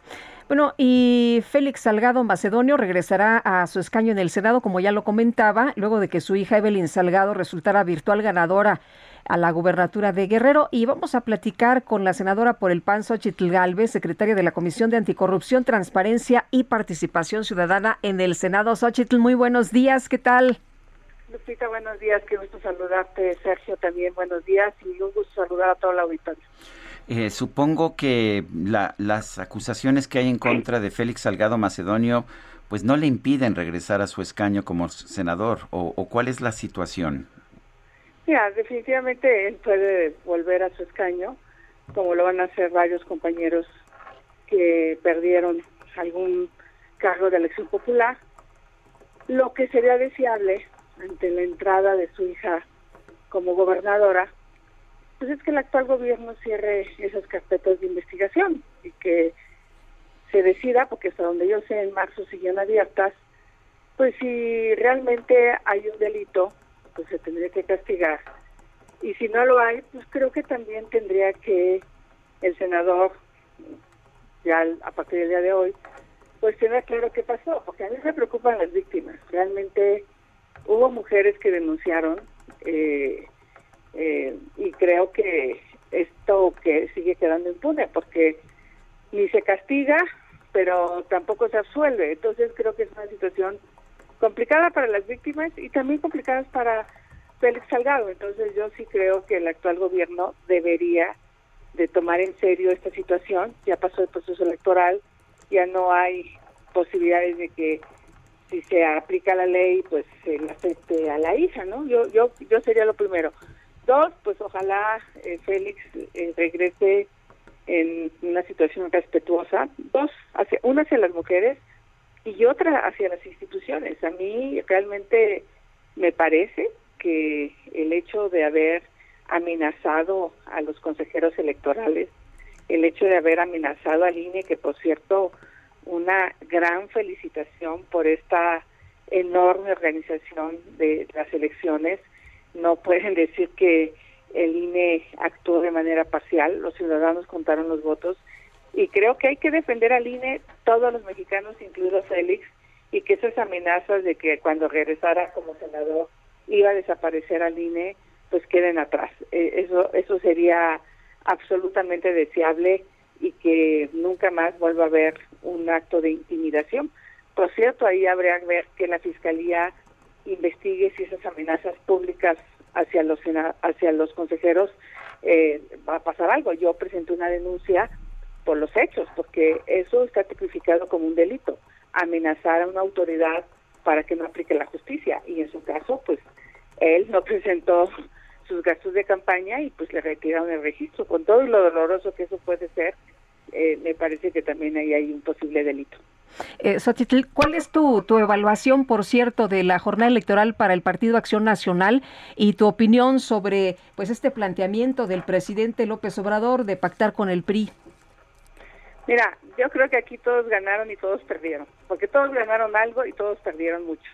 En el caso, y, y lo vemos en la votación, aparentemente el bloque sacó 18 millones y un poco de votos y la alianza de Morena otros 18 millones. O sea, se llevaron muchos estados porque hay estados muy pequeños que podrían tener la votación de una de una alcaldía de la Ciudad de México, por ejemplo, ¿no? La la, la, la Cuauhtémoc, por ejemplo, o, Miguel Hidalgo quizá sea más grande que Baja California Sur, en, en, o Colima o, o algunos estados que, que se eligieron. Entonces, a nivel votación, yo creo que queda pareja, eh, eh, sí a nivel de congresos locales, Morena gana mucho, me parece que los estados del norte tienen derecho a la alternancia, tienen derecho a aprobar con Morena, y en la Ciudad de México sí se da un fenómeno brutal, o sea, eh, inesperado, eh, yo en algunas delegaciones lo veía venir, como la Miguel Hidalgo, pero otras como la Cuauhtémoc y Tlalpan no tenía yo claro que pudiéramos ganar y afortunadamente la gente mandó un mensaje contundente. Creo que en la Ciudad de México el mensaje es el abandono de la autoridad durante la pandemia a los micro, pequeños empresarios, a la de la estética, a, la de la tortillería, al empresario que tenía cuatro o cinco empleados, que no hubo ningún tipo de apoyos. Ahí tenemos una clase media endeudada con tarjetas, endeudada con el casero, eh, endeudada con el IMSS, que no ha recibido eh, apoyos como es el caso de otros países que sí apoyaron a los emprendedores. Obviamente el mal manejo del metro eh, es, es, es tremendo, o sea, esta ciudad le falta mantenimiento y eso es algo que tenemos que ver cómo lo vamos a, a resolver. Eh, eh, y ahora que se diga que una campaña de desprestigio pues no, o que el presidente diga que los, los las gentes humildes están acostumbradas a las tragedias. Ese, es un problema de corrupción y de ineptitud. O sea, no se cae una estructura del metro, no, no fue un sismo, pues, no fue que llegó un sismo de nueve punto y pico grados y, y tiró la estructura del metro. Fue un mal cálculo estructural, fue una falta de mantenimiento, que eso está por saberse en los próximos días, y yo espero que ya se hayan acabado los peritajes, pero eso pesó mucho en el ánimo de la gente, el abandono, eh, la falta de, de, mantenimiento a la ciudad, el tema de las mujeres es otro tema que está ahí pendiente y en fin, y en la Ciudad de México pues no es que la gente lea de Economics, o sea, la verdad es que hay un sector pequeño que lee esa revista. Bueno, pero dice, sentir de abandono. dice Xochitl, dice el presidente, lo, lo dijo esta mañana, que durante el periodo electoral el conservadurismo y hasta la autoridad electoral hicieron una campaña de desprestigio en contra de Félix Salgado Macedonio. ¿Tú crees que hubo una campaña de desprestigio en contra de él? Lo que ellos tienen que entender es que no necesitamos hacer desprestigio, o sea, se desprestigian solitos. O sea, Félix fue acusado de abuso sexual, que lo entiende el presidente, hay víctimas, el que no haya justicia, este, más bien yo creo que no debe ser candidato a gobernador por estas acusaciones. O sea, el partido Morena debió haberlo eh, separado de esa candidatura por las simples acusaciones de estas mujeres. No, no es normal que cuatro mujeres te acusen eh, de una cosa así. Entonces, este, la campaña de desprestigio del metro, pues ¿cuál campaña de desprestigio? O sea, el hecho que eh, la directora del metro al día de hoy no haya sido separada de su cargo es tremendo. En cualquier país uh -huh. del mundo donde se busca la, a esclarecer un hecho, lo primero que haces es separar al funcionario. No puede ser juez y parte. O sea, y eso obviamente la gente lo leyó, eh, esta, esta situación y, y muchas otras que que han pasado en la ciudad y, y pero no lo aceptan no no, no lo aceptan porque eh, Claudia Sheinbaum también dice que fue una campaña eh, una guerra sucia que fue campaña de desprestigio y el presidente dice que querían descarrilarlos en Guerrero pero eh, lo que hicieron fue impactar aquí que por eso pues los resultados de la Ciudad de México. Tú dices que no es por eso sino por las malas acciones o los eh, malos resultados pero por supuesto, por sus políticas ambientales. Ayer la ciudad estuvo a punto de entrar en contingencia nuevamente porque el gran problema es la termoeléctrica de Tula que está quemando combustóleo como loca. O sea, es una cosa tremenda lo que está pasando en Tula por el berrinche del presidente de seguir sacando petróleo, generando combustóleo y no tener dónde quemarlo. Entonces, en lugar de usar el gas natural, que es un combustible de transición bienvenido en lo que entramos de lleno a las energías limpias, pues insiste en esta locura de apostarle al petróleo cuando es mucho más cara. La gente pensante de la ciudad sí quiere las energías limpias y la, y la falta de claridad de la izquierda en este tema energético, el, su locura de pedirle a la gente datos biométricos para darles un celular, este, eh, me parece una estupidez. La gente puede pedirle una identificación, pero no no capturarle sus datos biométricos.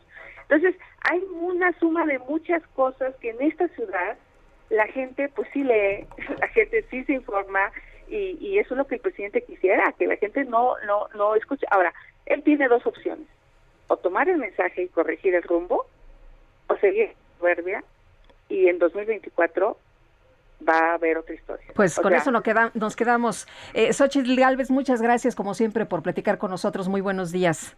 Un abrazo. Hasta luego.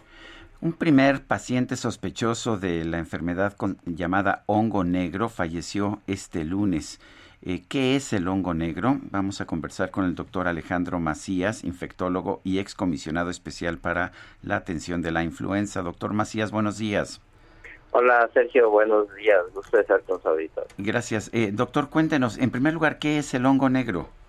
El hongo negro es, un, es parte de un grupo de hongos que se conoce como mucorales, que no son raros en el ambiente. De hecho, son esos hongos que cuando dejamos eh, estropear algún alimento, se pone como un algodón de azúcar pero negro, ese es el mucor y generalmente no nos hace nada a nadie, está en el ambiente, la gente ahora le tiene miedo, pero la verdad es que convivimos con él todos los días, lo comemos en los alimentos y no nos pasa nada, pero en la gente que tiene una grave inmunosupresión, como son pueden ser los pacientes con COVID, que además les han dado a tiempo eh, medicamentos para bajar las defensas como los esteroides, eh, pueden activarse y causar una infección muy grave que generalmente ocurre en los senos paranasales, en los ojos y que terminan con una destrucción prácticamente de la cara. Es una enfermedad horrible, pues, eh, que generalmente tiene que someterse cuando es grave a una cirugía desfigurativa en la que te tienen que quitar prácticamente parte de la cara, a veces,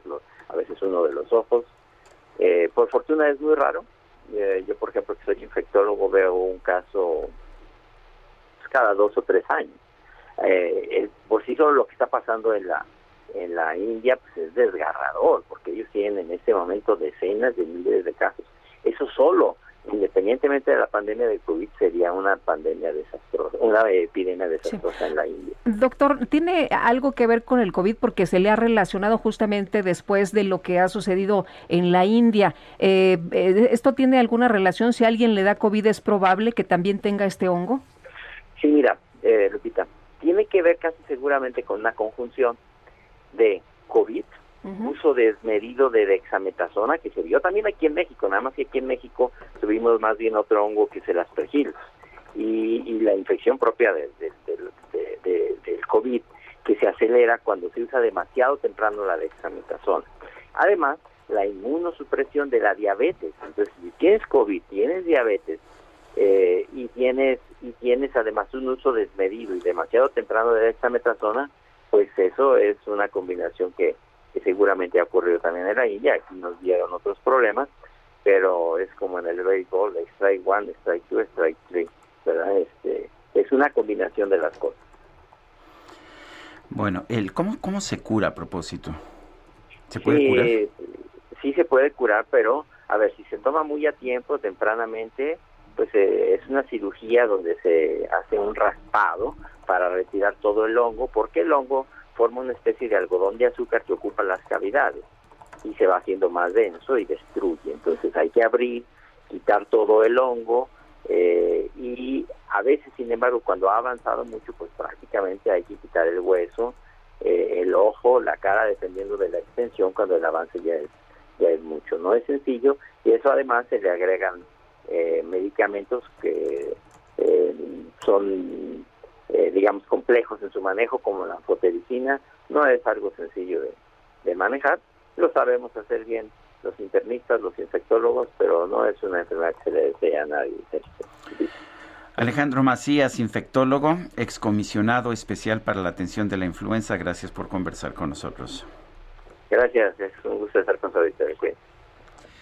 Son las 8.53. Y tenemos información con Gerardo Galicia. Gerardo, cuéntanos qué más hay esta mañana bastante tráfico. Sergio, excelente mañana. Acabamos de recorrer el eje 3 Sur para nuestros amigos que dejan atrás la zona de Javier Rojo Gómez y si se dirigen hacia el viaducto, se van a encontrar ya con largos asentamientos en semáforos. Hay problemas para superar Javier Rojo Gómez, Avenida Canal de Río Churubusco y también problemas para superar el circuito interior. No se confíen y además el viaducto también ya comienza a saturarse, sobre todo llegando a la Avenida Congreso de la Unión y si tienen como destino el eje central. Por lo pronto, Lupita, Sergio, el reporte seguimos muy pendientes.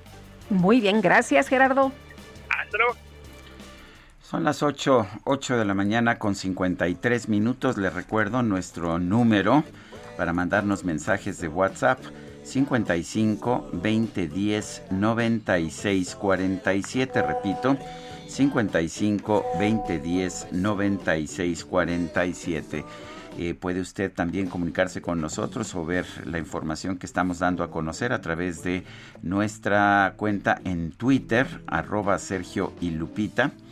Eh, otra vez de arroba Heraldo de México. Ahí siempre, siempre hay información que está fluyendo. Guadalupe Juárez y Sergio Sarmiento.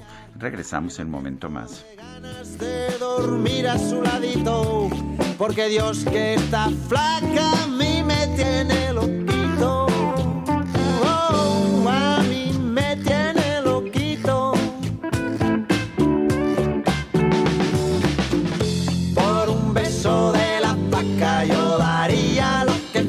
Por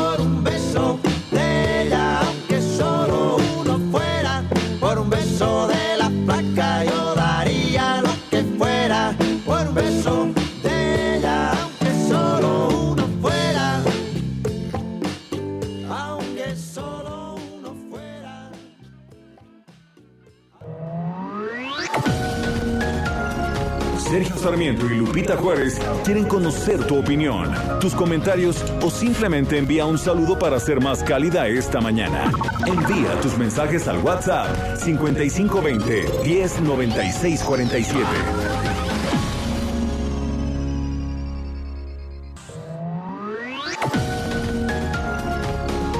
Continuamos con Sergio Sarmiento y Lupita Juárez por El Heraldo Radio. No me puedo levantar. El streaming más esperado por Cinépolis Click con María León y Yair. Revive la música de Mecano que marcó una época. Sábado 19 de junio, 8 de la noche. Boletos en www.cinepolisclick.com. Hoy no me puedo levantar. Hasta siempre.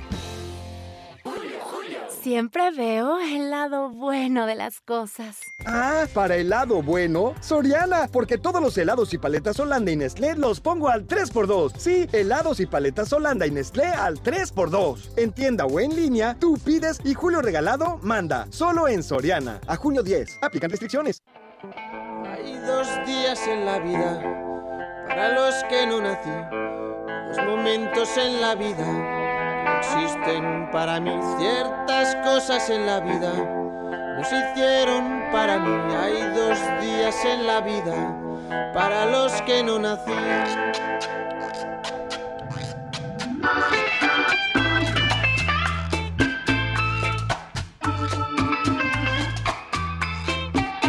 El primero de esos días fue cuando te conocí atraparon tus mentiras y me enamoré de ti, del camelo de tus risas, de tus ganas de vivir. Ganas como que vámonos ya al recreo. Esto es como así como para sentarse una tarde ahí, echarse una cerveza y, Híjole. y filosofar sobre la vida, ¿verdad? Mm, Dos días en la vida. Estamos escuchando a Jarabe de Palo y Paudones. Una buena platicadita ahora que ya se pueda. Bueno. Tenemos, tenemos mensajes de nuestro público. Sí, muchas gracias a todos ustedes que se comunican con nosotros. Nos dice Carlos Valencia de la Benito Juárez, un gusto saludarles esta mañana. Me sorprende que el presidente López no haya increpado a la vicepresidenta de los Estados Unidos con el tema de mexicanos contra la corrupción. Para su impulsividad y autoritarismo era de esperarse. Excelente miércoles. No, pues ya había un acuerdo previo precisamente que nos iban a tocar estos temas. Y dice, dice otra persona, José Luis Pérez Riaño, gracias por buscar el balance en la información respecto a la postura de la alianza y la sugerencia del presidente a negociar. No sé qué buscan el Reforma y el Universal dándolo por hecho, se llama democracia parlamentaria. Yo no voté por la alianza para que se comportaran como AMLO, apruebo su postura. Pues sí, yo creo que en la democracia eh, siempre se negocia, eso es parte de de la razón de ser de la política democrática, que los, a ver, los grupos parlamentarios representan el voto de los ciudadanos y parte de lo que hacen es negociar para obtener mayorías. La política, dicen, es el arte de la negociación, así que... Así es. Pues ya veremos, ya veremos. Oye, y el subsecretario de Promoción y Prevención de la Salud, Hugo López Gatel, dijo que este fin de semana podría llegar de Estados Unidos el donativo de un millón de vacunas de Johnson Johnson contra el COVID-19. Y Gerardo Suárez, cuéntanos, ¿qué tal? Buenos días. Muy buenos días, Sergio Lupita. Hace unos días había dado a conocer justamente que México recibiría un donativo de vacunas de la empresa Johnson Johnson por parte de Estados Unidos para combatir el COVID-19 y el subsecretario Hugo López Gatel calculó que pueda ser este fin de semana o a más tardar a inicios de la próxima cuando lleguen estas vacunas a México. El subsecretario explicó que todavía están por afinarse diversos factores para concretar la llegada de este embarque el fin de semana o si hubiera algún cambio, se recibirán a más tardar en los primeros días de la próxima semana.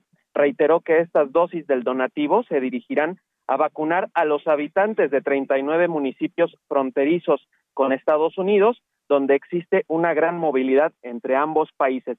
Vamos a escuchar lo que comentó el subsecretario López Gatel.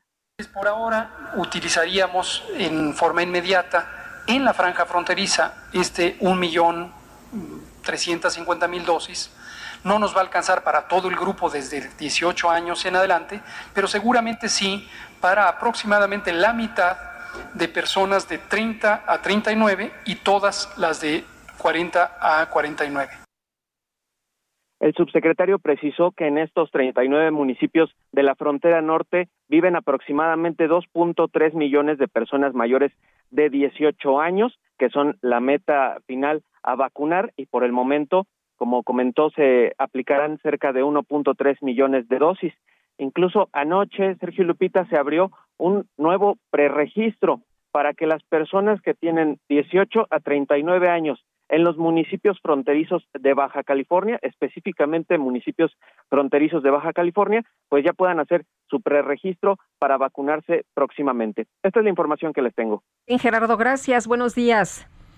Hasta luego. Bueno, ya una persona de nuestro público nos señalaba que hubo pues un intercambio ríspido de opiniones entre una periodista, Penilei Ramírez, y ah, el subsecretario Hugo López Gatel.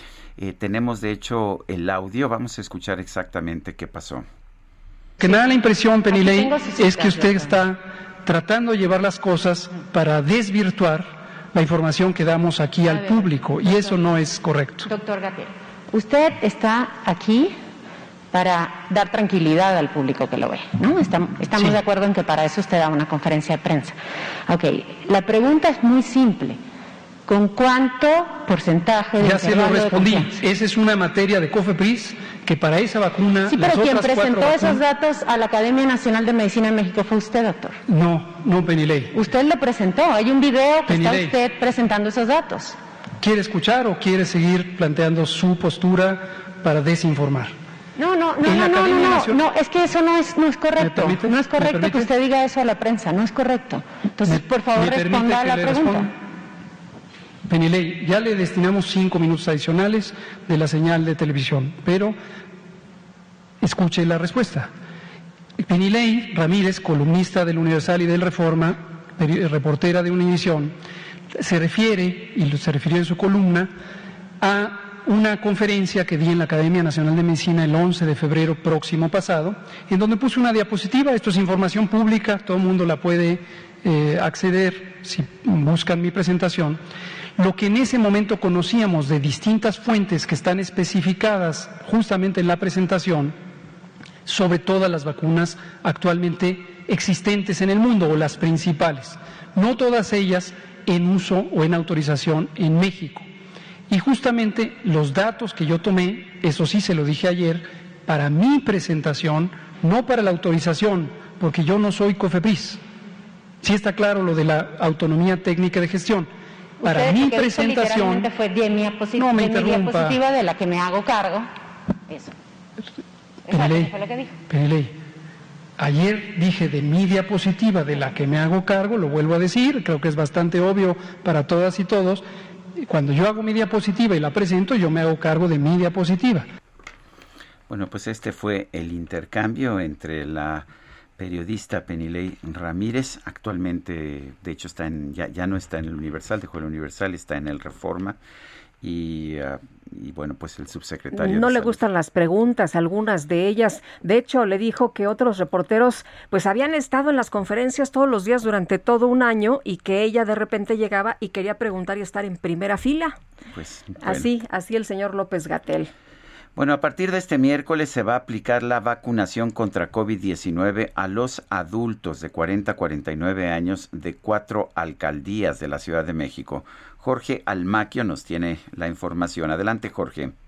Gracias, Sergio, Lupita, amigos. Así es, a partir de este miércoles comienzan la vacunación en Miguel Hidalgo, Álvaro Obregón, Talpan y Tláhuac para las personas, los adultos mayores, los, los adultos de 40 a 49 años de edad.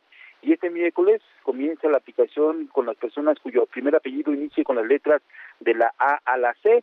Mañana de la D a la G, el viernes de la H a la M el sábado de la N a la R y el domingo pues les va a tocar a, las personas cuyo apellido inicie con la S y hasta la Z, además de que se podrán vacunar aquellos que no pudieron acudir a su cita.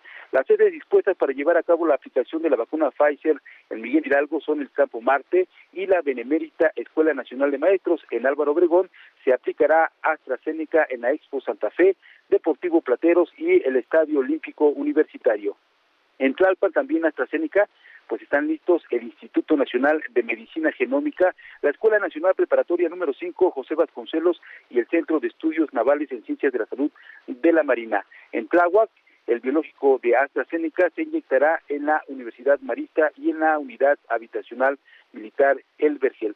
Comentarles también que, bueno, pues en el primer día de regreso a clases presenciales de la Ciudad de México no se detectaron casos de COVID-19 entre alumnos o profesores. La secretaria de Salud local, Oliva López, indicó que en el retorno a las aulas todo transcurrió con tranquilidad y la Autoridad Educativa Federal en la Ciudad de México no registró ninguna situación irregular. Así lo comentó. No nos han reportado ningún caso y de todos modos se sigue con todas las medidas de seguridad sanitaria y con todas las precauciones para tener una apertura ordenada, una apertura segura, ¿sí? Y la recomendación para todos, no solo en las escuelas, sino en todos los sitios, seguimos insistiendo, aun cuando estemos en semáforo verde, tenemos que usar el cubrebocas y la sana distancia hasta donde sea posible, el uso de gel alcohol, el lavado de manos. Oliva López reiteró, Sergio Lupita, amigos, la petición de que al primer síntoma, sospecha o contacto con alguien que es sospechoso de COVID o tuvo el coronavirus, bueno, pues se acerque a los macroquioscos que están funcionando y en los que se atiende a todas las personas que así lo requieran para aplicarles la prueba rápida. Sergio Lupita, amigos, el reporte que les tengo. Muy bien, pues uh, gracias Jorge Almaquio por esta información. Buen día, hasta luego. Son las nueve con once. Y tenemos ya la colaboración de Agustín Basabe, analista político. Agustín, qué gusto saludarte esta mañana. Buenos días. Buen día, Lupita. Hola, Sergio. Lecciones de las elecciones, pues aquí te, te escuchamos. Adelante. Sí, bueno, lo primero es que nadie ganó ni perdió todo, eh, pero sí creo que perdió más el presidente López Obrador y sus aliados. Eh, hay dos vertientes. Una es la de los comicios estatales, y ahí ganó Morena y ganó López Obrador, es decir, 11 de 15 gubernaturas se las llevan, probablemente 12 si dejan de simular diciendo que la de San Luis Potosí eh, con el candidato verde no es de ellos realmente, que, lo apoyaron, me parece, de manera solapada. Eh, es un triunfo importante porque eso les da dominio territorial de cara al 2024. Son, eh, va a tener la mitad, tienen ya la mitad prácticamente de los estados del país, o gobiernan en la mitad de los estados del país, y eso les da acceso, pues, a, para decirlo sin ambajes, a dinero para eh, operación electoral. Eh, pero la otra vertiente que es la federal, la de los eh, diputados, la elección para la Cámara, pues ahí sí perdió López Obrador la mayoría calificada, que era muy importante para él, porque se necesita para hacer reformas constitucionales, y, es, y era importante para la oposición para impedir precisamente, por ejemplo, que cumpliera su amenaza de desaparecer el INE. Ahí sí eh, va a estar muchísimo más complicado que lo haga el presidente. Tiene que lograr acuerdos con, con otros partidos. Por cierto, anticipó con cuál, a cuál va a buscar, eh, que es al PRI, lo dijo en la, en la mañanera de ayer, que por como si quisiera dar la razón a quienes dijimos que era un error de la alianza opositora haber incluido al PRI. Eh, perdió entonces la mayoría eh, calificada, aunque mantiene con sus aliados la mayoría absoluta. Y dicho sea de paso, el presidente dio una confusión en los términos. Habla de mayoría simple. La mayoría simple es eh, el que tiene más votos que todos los demás. Es decir, Morena solo tiene mayoría simple. Morena con sus aliados tiene mayoría absoluta, que es la mitad más uno o, más de la mitad. Eh, mayoría calificada en México son dos terceras partes. La mayoría simple y la mayoría absoluta solo son iguales cuando las opciones son dos. Si hubiera dos partidos en México, el, que tuviera mayoría simple tendría mayoría absoluta. En fin, lo digo porque el presidente una y otra vez se refiere a mayoría simple en la Cámara, en sus eh, referencias a la Cámara de Diputados en las mañaneras. Entonces, en resumen, eh, sí creo que pierde más eh, la 4T, eh, porque pues, pierde un número de diputados, aunque mantiene eh, Oye, pero Mario Delgado está muy contento presumiendo y haciendo fiestas y señalando que está eh, muy ganadores, ¿no? Y el presidente dijo que estaba feliz, feliz, feliz con estos resultados. Pues no les queda de otra, digo, ¿qué van a hacer? Imagínate que se pusieran a decir, no, estamos muy preocupados, estoy acongojado por los resultados. Eh, tiene que decir eso, pero el presidente, por ejemplo, hoy acabo de ver la mañanera, este, está enojado, está muy enojado, sus, eh, términos, sus ofensivas, sus diatriba contra las contra, los, medios, ¿no? Contra los conservadores. Dice que quisieron descarrilarlos y que ah, no afectó a Guerrero, sino a la Ciudad de México. Es correcto, sí, está muy está muy enojado y pues no, feliz, feliz, feliz no se le ve realmente, ¿no? Es que, es que, todo, todos los capitalinos leen The Economist, ya sabes, ¿no? Sí, sí, sí. Bueno, pues esa conspiración internacional mediática que crece día con día, ¿no? Cada día se suman más medios a eso. Yo, yo sí creo que sufrieron un, un golpe, bueno, no se diga la Ciudad de México, su bastión, desde la mitad de las alcaldías, y con eso se aboya la precandidatura o la aspiración de la jefa de gobierno a, a 2024. Eh, yo creo que el presidente tiene que empezar a, agilizar, digamos, su búsqueda de caballos negros. Eh, yo sí creo que el, saldo, no nadie ganó ni perdió todo, como dije al principio, pero el saldo sí creo que es negativo para, para la 4T.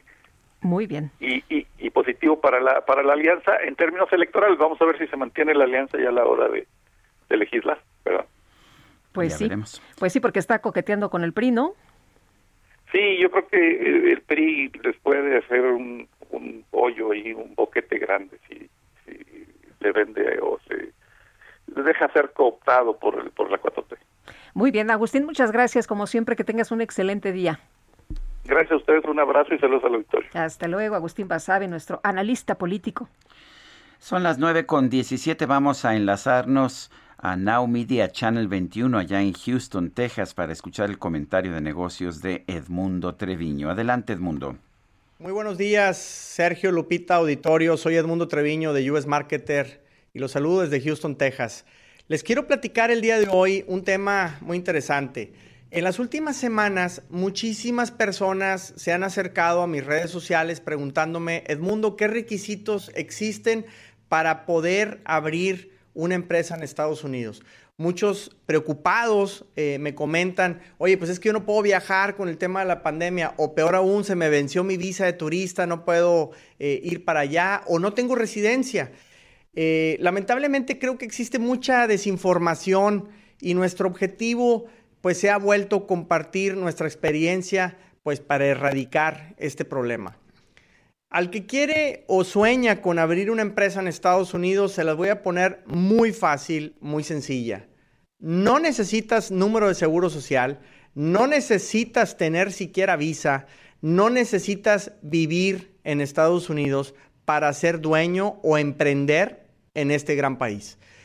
En ninguna parte del trámite te lo solicitan te van a preguntar datos generales, quién es el dueño, etcétera, pero en ningún lado te dicen coloca tu número de seguro social o envíame tu residencia para ver si es cierto que vives acá. La verdad es que no, extranjeros pueden ser dueños de empresas en Estados Unidos. Lo único que sí te van a pedir pues es un domicilio y un agente registrado. ¿A qué me refiero con esto? El domicilio no necesariamente tiene que ser una bodega, una casa, una oficina que hayas rentado o adquirido. En ocasiones puede ser algo tan sencillo como un buzón, un correo, una, en la oficina de correo, para que ahí puedas recibir tú cartas, notificaciones o comunicados de las autoridades. Y lo otro que necesitas es un agente registrado, que es una persona que pueda responder después de recibir a estas cartas o comunicados. ¿Y quién puede ser ese agente? Pues lo más sencillo sería un abogado, un contador que te abre la empresa, pero también puede ser hasta un amigo o un familiar. Existen incluso algunas plataformas o páginas eh, en Internet que te permiten abrir tu empresa de una manera muy económica, muy rápida. Lo que no me gusta de ellas es que siento que nos dejan muy solos. Eh, existen muchas dudas o miedos que no nos ayudan a responder eh, cuando queremos eh, abrir nuestra empresa de este lado. Entonces es muy importante conocer también no solo los beneficios de abrir una empresa, sino también los compromisos que adquirimos al realizarlo. Obvio, puedes utilizar a los contadores, a los despachos de abogados, pero he visto que en ocasiones estos se aprovechan del desconocimiento eh, para los extranjeros que quieren abrir acá y pues el costo se eleva y también vuelven muy lento el proceso. La verdad es que en Estados Unidos las empresas se abren muy rápido y también de una manera muy económica. De hecho, tú pudieras hacerlo por ti mismo, pero porque los trámites están ahí disponibles en línea, las oficinas del gobierno, pero eh, el detalle es que finalmente vas a tener dudas y, miedo quizá al, intentar llenar tú las formas que se requieren. Entonces, eh, yo les recomiendo que nos contacten en The US Marketer. Eh, nosotros también les podemos ayudar y nuestra misión, como les decía anteriormente, es compartir pues ya muchos años que tenemos emprendiendo en Estados Unidos, contamos con muchísima experiencia en todo esto. Nosotros finalmente lo que buscamos es que las posibilidades de éxito de, ustedes como emprendedores, como empresarios, pues se lleguen a, realizar. Entonces, la apertura, como les digo, en Estados Unidos es muy rápida, es económica. De hecho, nuestro récord personal es haber eh, abierto una empresa en 48 horas y les estoy diciendo lista para facturar y ya con una chequera de una cuenta bancaria en mano para poder eh, eh, empezar a vender. Olvídense de los trámites mexicanos que son engorrosos y que pareciera que nos están haciendo un gran favor al abrirnos una empresa. Entonces, si ustedes quieren abrirla, envíenme mensaje. Estoy como edmundo.trevino en Instagram, en nuestra página de internet www.theusmarketer.com y también estoy en TikTok eh, como Edmundo Trevino. Entonces, envíeme sus mensajes. Instagram, edmundo.trevino, TikTok Edmundo Trevino y en la página de internet www.theusmarketer.com. Y si quieren escuchar de historias de éxito en Estados Unidos, tengo un podcast, Conquistadores de América. Ahí pueden también aprender mucho de todo esto. Muchísimas gracias por su tiempo el día de hoy y los espero la próxima semana para platicar más de los negocios en Estados Unidos. Gracias, Edmundo Treviño. Son las 9 de la mañana con 22 minutos. Y Javier Ruiz anda por allá en Periférico. Hola, Javier.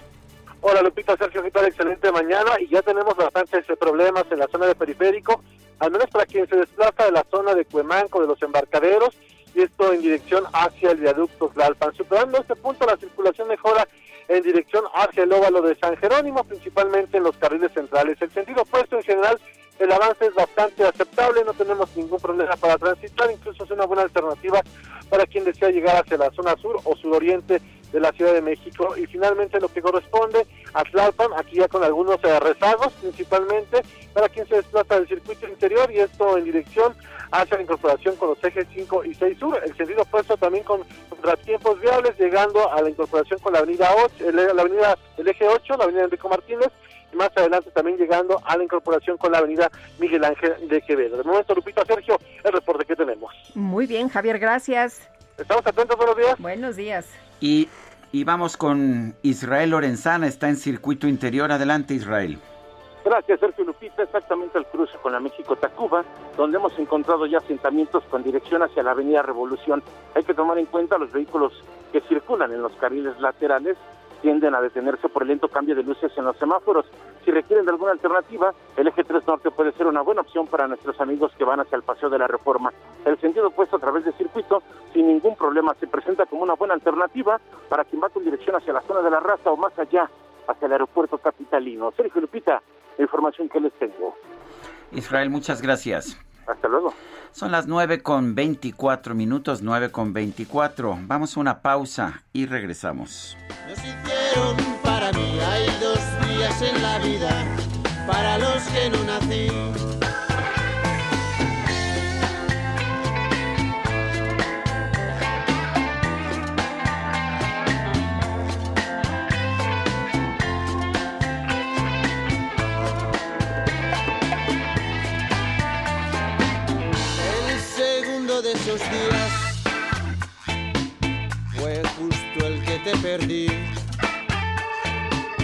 Se fue tu cara bonita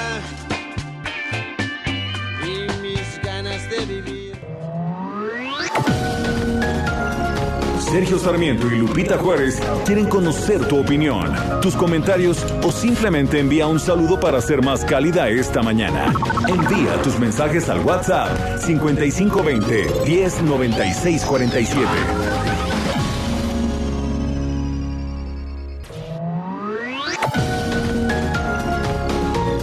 Continuamos con Sergio Sarmiento y Lupita Juárez por El Heraldo Radio. Papá, ¿cómo se escribe gelatina? ¿Con I latina o con Y? Pues con G latina. Mejor escríbele a Soriana, porque pongo todas las gelatinas y flanes en polvo al 3x2. Sí, gelatinas y flanes en polvo al 3x2. En tienda o en línea, tú pides y Julio Regalado manda. Solo en Soriana. A junio 10. Aplican restricciones. 9 de la mañana con 31 minutos. Le pongo al tanto con este resumen de lo más importante. Esta mañana el presidente López Obrador aseguró que los medios de comunicación han emprendido una guerra sucia para señalar que Morena y sus aliados tuvieron malos resultados en las pasadas elecciones. fascistoide el manejo de los medios. Acuérdense de lo de Goebbels, el ministro de propaganda de Hitler, que decía una mentira que se repite muchas veces, puede convertirse en verdad. Entonces, todavía se habla de que nos frenaron, de que no vamos a tener la mayoría en el Congreso, que nos fue re mal. Fíjense lo mal que nos fue, que hubieron elecciones de gobernador en 15 estados y el movimiento al que pertenezco, el movimiento de la transformación, triunfó en 11, nos fue re mal. Bueno, también el presidente aseguró que la campaña de desprestigio que enfrentó Félix Salgado en Guerrero impactó los resultados electorales de la Ciudad de México. Toda una campaña en contra de Félix Salgado, sin pruebas, echada a andar por el conservadurismo. Muchos hombres, mujeres confundidos, queriendo descarrilarnos en Guerrero. Bueno, hasta la autoridad electoral y la opinión de los guerrerenses es otra. Pero estoy seguro que esa campaña sí impactó aquí, en la Ciudad de México, en las clases medias, porque aquí se recibe pues todo el bombardeo. Es este hasta para pedir la protección de la Comisión Nacional de Derechos Humanos. Los senadores con licencia Félix Salgado Macedonio de Morena, Claudia Naya del PRI y Gloria Núñez del PAN solicitaron reincorporarse al trabajo legislativo tras participar en el pasado proceso electoral. El escritor y periodista francés Emmanuel Carrère fue anunciado como ganador del Premio Princesa de Asturias de las Letras 2021 por construir una obra que borra las fronteras entre la realidad y la ficción.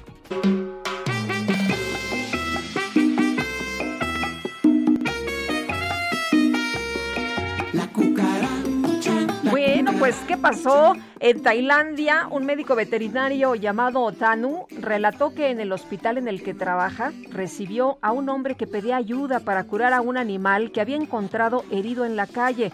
Y sí, se trataba de una cucaracha. Tras comprobar que no era broma, el paciente recibió primeros auxilios, fue colocado en una cámara de oxigenación para continuar su recuperación. El médico indicó que el joven que llevó a la cucaracha se va a hacer cargo de ella una vez que sea dada de alta. Nunca deja de bailar. Como ve, qué mundo, qué mundo. Pero bueno, vamos a continuar con la información. Del 10 de junio al 29 de octubre se va a llevar a cabo la segunda edición de Girando por el Norte con Cine Móvil Toto y Arturo Ledesma, director de Alianzas en Cine Móvil Toto. ¿Cómo estás? Muy buenos días. Hola Lupita, muy buenos días. Oye, cuéntanos de Girando por el Norte. Así es, Lupita. En esta ocasión vamos a estar en la parte norte de la República Mexicana.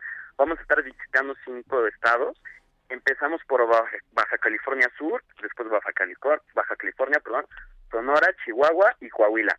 Damos 100 funciones en total, 20 funciones en cada estado y cada función es en una comunidad diferente. ¿Qué van a llevarle, qué van a acercarle a la gente? Cuéntanos.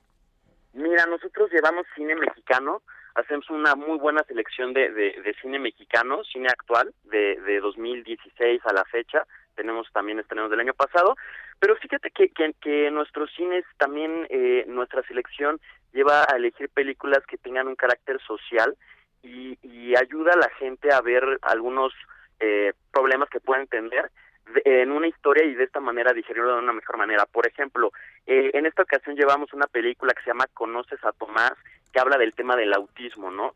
Un tema que pues realmente lleva poco de hacerse un poco visible y si en estas ciudades grandes luego es, es un tema tabú, pues imagínate cómo, cómo puede haber en, en, comunidades un poco alejadas. También llevamos eh, El día que me perdí, que habla de violencia contra la mujer, complot mongol, eh, por mis bigotes, que habla del tema de la aceptación, y también llevamos pues, pues, películas animadas muy divertidas como La Liga de los Cinco, que es de Estudios Anima y habla sobre lazos familiares y superhéroes mexicanos.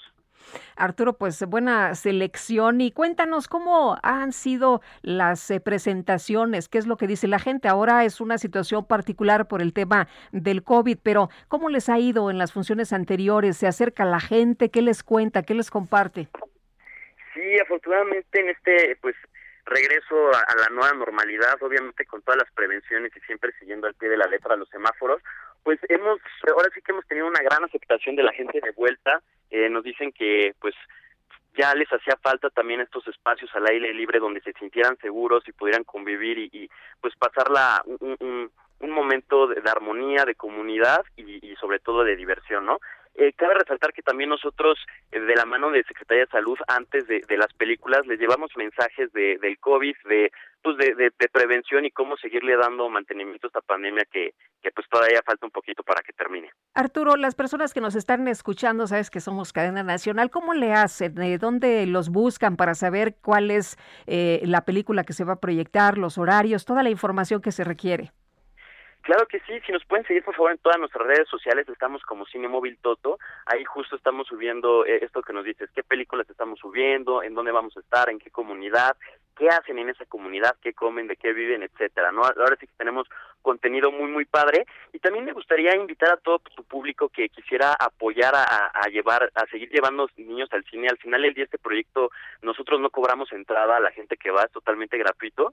Y bueno pues nos financiamos tanto de sector privado como de gobierno.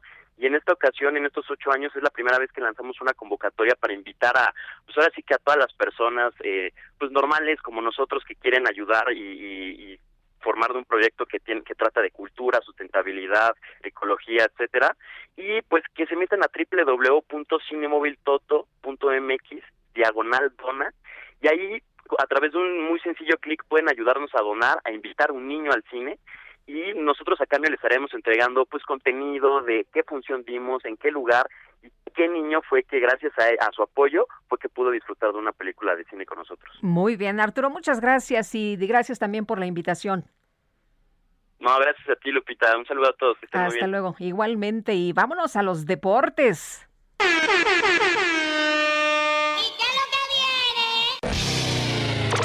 La micro deportiva.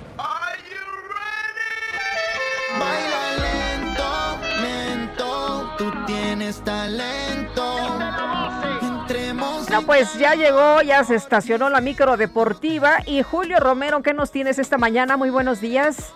¿Cómo estás, Lupita? Muy buenos días, amigos del auditorio. Qué placer saludarles. Efectivamente, aventando lámina informativa la mañana de este miércoles, luego de la derrota del pasado fin de semana ante los Estados Unidos en la final de la Nations League.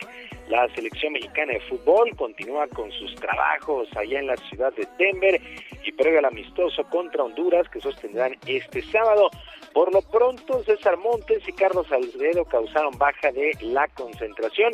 En un comunicado solamente se informó que estos jugadores ya regresaron a nuestro país y de momento no serán tomados en cuenta. Por su parte, la otra selección que anda de gira, la selección olímpica, que estará en Tokio, dejó ir la victoria el día de ayer en un amistoso allá en Marbella, en España, y terminaron empatando un gol con su similar de Arabia Saudita. Al minuto 68, Alejandro Sendejas adelantó al tricolor, pero en tiempo de compensación les marcaron un penalti en contra y dio el marcador definitivo. Por lo pronto, Jaime Lozano, técnico de este equipo, reconoce que hay mucho que mejorar de cara a la justa veraniega y sigue estudiando a los posibles refuerzos. Uno de ellos, el jugador del Betis, Diego Laines, que actualmente está con la selección mayor. Escuchamos a Jaime Lozano. Viña, dice que puedo ir ya. Mi amor, tú me tienes corriendo por la línea y mis dolores de cabeza los alivia. Me hace estar en la paz como en Bolivia. Quiero viajar el mundo contigo. Sí, hasta, hasta el momento sí. Eh, tendré una junta justo mañana con, con Gerardo Martino y Gerardo Torrado para tratar de, de ir eh, definiendo esa, esas, esas últimas listas eh, y tener la posibilidad de, de, de, hablar con él, pero en lo que, en lo que me quedé es que al parecer con, con Laines no, no habría problema en que pudiera ser cedido y, y bueno, es, es la, la, última información que tengo. Te digo, mañana seguramente o espero que, que, que, eso se pueda confirmar, que Diego puede, puede ser parte de, de, de este proceso y obviamente de, aspirar a estar en los Juegos Olímpicos. No está tan fácil. Si el ritmo te lleva a mover Bueno, las palabras de Jaime Lozano. Ojalá que esta selección mejore y llegue muy bien a los Juegos Olímpicos. Debutan el día 22 de julio. Y Debbie Hewitt podría convertirse en la primera mujer en dirigir la Federación Inglesa de Fútbol después de su nominación por unanimidad por parte del Consejo de Administración de amplia trayectoria en el sector privado. Debbie Hewitt deberá ser elegida el próximo 22 de julio y tomaría su cargo a partir de enero del próximo año. Así es que pues esta situación llamó poderosamente la atención que todos eligieron por unanimidad a Debbie Hewitt, pero tiene que confirmarse el próximo día 22 de julio si es que es la próxima presidenta de la Federación Inglesa de Fútbol. Pues así las cosas. Y debido a una lesión de su compañero el colombiano Juan Sebastián Cabal, la mexicana Juliana Olmos no pudo clasificarse a la gran final del torneo de dobles mixtos de tenis allá en Roland Garros. El sudamericano se resintió de una lesión en el aductor y no pudo saltar a la cancha, así es que se quedó a la orilla. Juliana Olmos, en su mejor resultado en su carrera, es un Grand Slam y estaba por jugar las semifinales. Mientras que en varones, en los cuartos de final, el griego Stefano Tsitsipas venció 6-3, 7-6 y 7-5 a Daniel Medvedev, mientras que Alexander Zverev superó 6-4, 6-1 y 6-1 Alejandro Davidovich de España. En estos momentos se está llevando a cabo el duelo entre el español Rafael Nadal y el argentino Diego Schwartzman.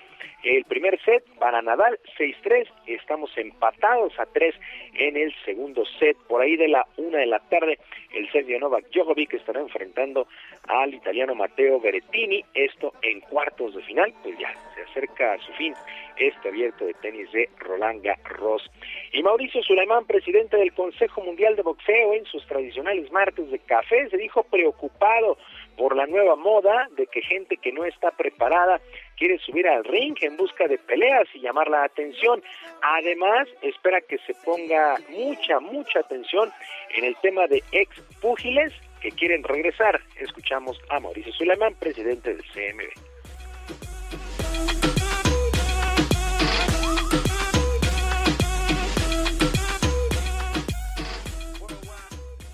Y también gran preocupación por los boxeadores del pasado que están regresando al ring. Pero un Evander Holyfield que quiere pelear a los 58 años, un Oscar de la Hoya que quiere regresar a pelear después de 12 años fuera del ring, pues es, es un tema que hay que mantener con mucha atención, mucho cuidado. Cuando no la llamo bueno, Mauricio Suleiman tocó el tema de el youtuber Logan Paul, que el fin de semana allá en Miami enfrentó a Floyd Mayweather, a uno de los mejores de la historia. Bueno, pues así las cosas en el mundo del boxeo y los que quieren subirse a pelear. Y la tensión entre los empacadores de Green Bay y su mariscal de campo Aaron Rodgers continúan en aumento. ¿Por qué sucede esto? Porque el jugador no se presentó el día de ayer al primer día de entrenamientos de un mini campamento de cara a la próxima temporada en el fútbol americano de la NFL. Es la primera ocasión que el veterano no asiste a un día de trabajo obligatorio y la directiva está analizando una multa económica que ascendería a los 93 mil dólares. Aaron Rodgers, hay que recordarlo, tiene diferencias con la gerencia de estos empacadores por algunas decisiones que han tomado y se ha especulado que podría salir, tiene contrato, pero por lo pronto el día de ayer no, no se presentó a este primer mini campamento de eh, pues estos empacadores de Green Bay. Vamos a ver también qué es lo que sucede con Aaron Rodgers. Lupita, amigos del auditorio, la información deportiva este miércoles. Les recuerdo nuestras vías de comunicación en Twitter, arroba jromerohb, arroba jromerohb, además de nuestro canal de YouTube, Barrio Deportivo, Barrio Deportivo en YouTube, todos los días a las 5 de la tarde con diversión y la mejor información en Barrio Deportivo en YouTube. Yo te deseo un extraordinario miércoles y como siempre te mando y les mando a todos un abrazo a la distancia. Gracias Julio Romero, son las 9 de la mañana con 45 minutos.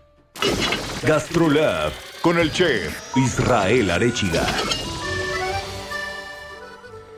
Israel Arechiga, ¿qué tenemos esta mañana? Buenos días. Muy buenos días, Lupita, Sergio, todo el auditorio, qué gusto saludarlos. Pues les quiero platicar que esta semana celebramos al helado de chocolate, una, una preparación deliciosa, uno de los postres favoritos de muchos de nosotros. Y justo eh, en la semana del, helado de chocolate les voy a platicar un poco el origen de los sorbetes y los helados, porque es uno de los postres, una de las preparaciones con mucha historia y que de verdad a lo largo de los años ha, ha, estado llena de datos interesantes. Por ejemplo, vamos a empezar que en un inicio siempre las nieves eran exclusivas de reyes de las de las altas cortes e incluso eh, en la época prehispánica en México de los tlatoanis. No cualquiera podía acceder a una nieve. Y originalmente fueron los chinos los primeros que están registrados, los primeros que están documentados, que mandaban a traer de las montañas, de las altas montañas, toda la nieve que comprimían y posteriormente guardaban en cuevas para que no se pudiera para que no se pudiera derretir en cuevas que mantenían la temperatura muy fría e incluso la tapaban con paja posteriormente es eh, Marco Polo quien en los viajes que va que va de China a Europa lleva eh, lleva o extiende esta costumbre de bajar la nieve de las montañas y de mezclarla con miel y con otras frutas. Posteriormente se va extendiendo por toda Europa y en el Imperio Romano eh, ya existen recetas, ya existen descripciones de, de, nieve con fruta endulzada con miel e incluso con vinos y licores. Y únicamente tenía que, tenía que ser el César o los patricios quienes podían eh, consumir estas nieves, ¿no? Y también en la antigua Grecia, Hipócrates recomendaba consumir los helados como un remedio para revivir los humores corporales. Así vamos llegando por todos lados, vamos encontrando diferentes historias. Por ejemplo, que Catalina de Medici, en su boda con Enrique II, la boda duró un mes y cada día del mes se sirvió un helado o un sorbete diferente. Y bueno, en la época prehispánica en México es muy sabido que, Moctezuma, el rey Moctezuma II, mandaba al Popocatépetl a traer eh, esta nieve para poderla disfrutar y le envolvían en cueros e incluso también en hojas de maguey para que pudiera durar durante todo el viaje que era aproximadamente de dos días y únicamente era el Tlatuani quien podía consumir esta nieve. Posteriormente eh, son los vendedores ambulantes italianos quienes le empiezan a extender ya por toda Europa y tenemos un dato bastante curioso porque fue en una feria en San Luis, Missouri, que el famoso chef eh, heladero Arnold Fornakov fue el que presentó por primera vez un helado con cono, pero no le pudieron dar la patente porque todavía no existía nada parecido, entonces no le dieron la patente, pero fue la primera persona que pudo presentar un helado en cono como tal, ¿no? Y después, bueno, con el avance de la tecnología y con el descubrimiento eh, de las tecnologías cricoscópicas, que son las que hacen que baje la temperatura del agua, ya se crea la máquina de helados como la conocemos al día de hoy, que es un potente cilindro que va girando junto con un aspa y bueno, va bajando la temperatura. Pero originalmente, sobre todo en México, siempre vamos a encontrar o vamos a recordar las heladerías tradicionales con los barriles de madera, el cilindro de metal, eh, el hielo con la sal, que la sal lo que ayuda es a bajar la temperatura de congelación del agua y entonces por medio de la fricción y una palita pues se van haciendo las nieves sobre todo, ¿no? Espero que este que disfrutemos esta semana con a pesar del frío con un buen heladito, con una buena nieve, porque de verdad es un postre con muchísima historia. De hecho, yo he encontrado Israel que es mejor comer helado cuando hace frío porque te calienta, te hace sentir más calientito. Ah, pues mira, es equivalente como, como quien sugiere que en la, en la playa es bueno tomarse un buen café, ¿eh? también por lo mismo. Es, eso sí nunca lo he hecho, pero sí, cuando hace mucho frío sí me echo un helado de chocolate. Pero en fin, ya ahora sabré que lo puedo hacer y festejarlo al mismo tiempo. Pues así será. Les mando un fuerte abrazo, querido Sergio y Lupita. Nos vemos pronto. Gracias, muy buenos días. Y han localizado sin vida, fíjese usted, eh, los eh, últimos tres mineros atrapados dentro de la mina Micarana allá en Musquis. Y Alejandro Montenegro, cuéntanos, ¿qué tal? Muy buenos días. ¿Qué tal? Muy buenos días, Lupita Sergio. Les saludo con gusto desde Coahuila. Bien, como lo comentas, bueno, pues esta mañana, hace eh, algunas horas fueron localizados ya los eh, últimos tres mineros que habían quedado atrapados en esta mina que colapsó el pasado viernes. Eh, ya se confirma oficialmente este hallazgo, ya fueron localizados y se espera que en las próximas horas ya están haciendo los trabajos para extraerlos precisamente de esta mina. Lamentablemente, los siete trabajadores que quedaron atrapados en esta mina el pasado viernes, pues eh, quedan eh, sin vida de acuerdo con lo que se ha podido confirmar. El fiscal general del Estado, Gerardo Márquez Guevara, eh, comentaba ayer por la tarde que la causa de muerte de los primeros cuatro trabajadores que habían sido encontrados fue por asfixia por sumersión y bueno pues ahora que eh, sean extraídos los otros tres cuerpos pues también se van a hacer las necropsias correspondientes para determinar las causas de su muerte aunque se espera que también sea por la misma causa. Comentarles que aunque la fiscalía general del estado ya inició una investigación para determinar eh, eh, las causas y si hubo alguna responsabilidad eh, por este incidente, pues también se espera que sea la Fiscalía General de la República la que atraiga precisamente la, esta investigación para colaborar entre, entre ambas fiscalías y bueno, pues eh, finalmente determinar si hubo alguna omisión en este caso. Muy bien, muchas gracias Alejandro, muy buenos días. Muy buenos días. Pues muy triste esta noticia, realmente. En fin, son las 9 de la mañana con 51 minutos. Vamos a un resumen de la información más importante. Esta mañana el presidente Andrés Manuel López Obrador encabezó la firma del acuerdo entre el Fondo Nacional de Fomento al Turismo y el consorcio Aston Bombardier Alstom para la compra de los convoyes que serán utilizados en el tren Maya. Por otro lado, el presidente aseguró que en su reunión con la vicepresidenta de los Estados Unidos, Kamala Harris, se abordaron temas como migración y tratado de libre comercio. Aclaró que no se tocó el tema de la cooperación militar. Es una etapa nueva, completamente. Hasta en ya no hablar, se los comentamos de manera muy respetuosa y franca. No hablar del plan Mérida. No queremos cooperación militar. Ya no queremos que sea como antes, que nos eh, traían un helicóptero artillado y se tomaba la foto el embajador de Estados Unidos con el presidente en turno de México. Esta mañana el presidente de los Estados Unidos, Joe Biden, emprendió su viaje al Reino Unido, donde va a comenzar la primera etapa de una gira europea. En Bolivia, durante un debate sobre la detención de la expresidenta interina Yanine Añez, el senador de oposición Henry Montero se enfrentó a golpes con el diputado del Movimiento al Socialismo, Boris Gabriel Antonio Colque. Cuni cantaba la rana y echaba las coplas de la marihuana. Cuni Cuni cantaba la rana y echaba las coplas de la marihuana. Marihuana tuvo un hijito y le pusieron San Expedito como era abogado de los de Santana porque era... Pues no, allá en Estados Unidos no hay que hacer cola para que le den a uno la vacuna. De hecho, pues están buscando distintas formas para atraer sobre todo a los jóvenes para que se vacunen contra el COVID-19. Por ejemplo, el gobierno de la ciudad de Washington autorizó que las tiendas que venden productos de marihuana puedan obsequiar un cigarrillo de esta hierba a todas las personas mayores de 21 años que acudan a los centros de vacunación contra el COVID-19. El objetivo es incentivar la inmunización entre los jóvenes. Y bueno, supongo también que pues con un cigarrillo de marihuana pues ya no duele el piquete tanto como dolía con anterioridad. ¿Cómo ves, Lupita? No, hombre. Eh, lo que lo que hay que hacer es la invitación y, y como sea, ¿no? Que se vacune la gente, la llamada. Ya no es nada más para uno, sino es para toda la comunidad. Así es. Si estamos todos vacunados, se reduce el ritmo de infecciones para todos. Y si te dan un regalo, pues está bueno. Oye, ya nos vamos, ¿verdad? Pues parece que sí, ya son las 9.54. Bueno, pues eh, que la, se me pasó rapidito la mañana, que la pasen todos muy bien, disfruten este día y nos escuchamos tempranito mañana, que ya es jueves, a las 7 en punto. Hasta entonces, gracias de todo corazón. La vida. Si confundo tu sonrisa por camelo si me miras. Razón y piel. Difícil mezcla.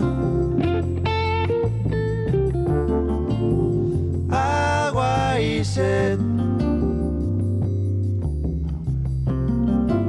Serio problema.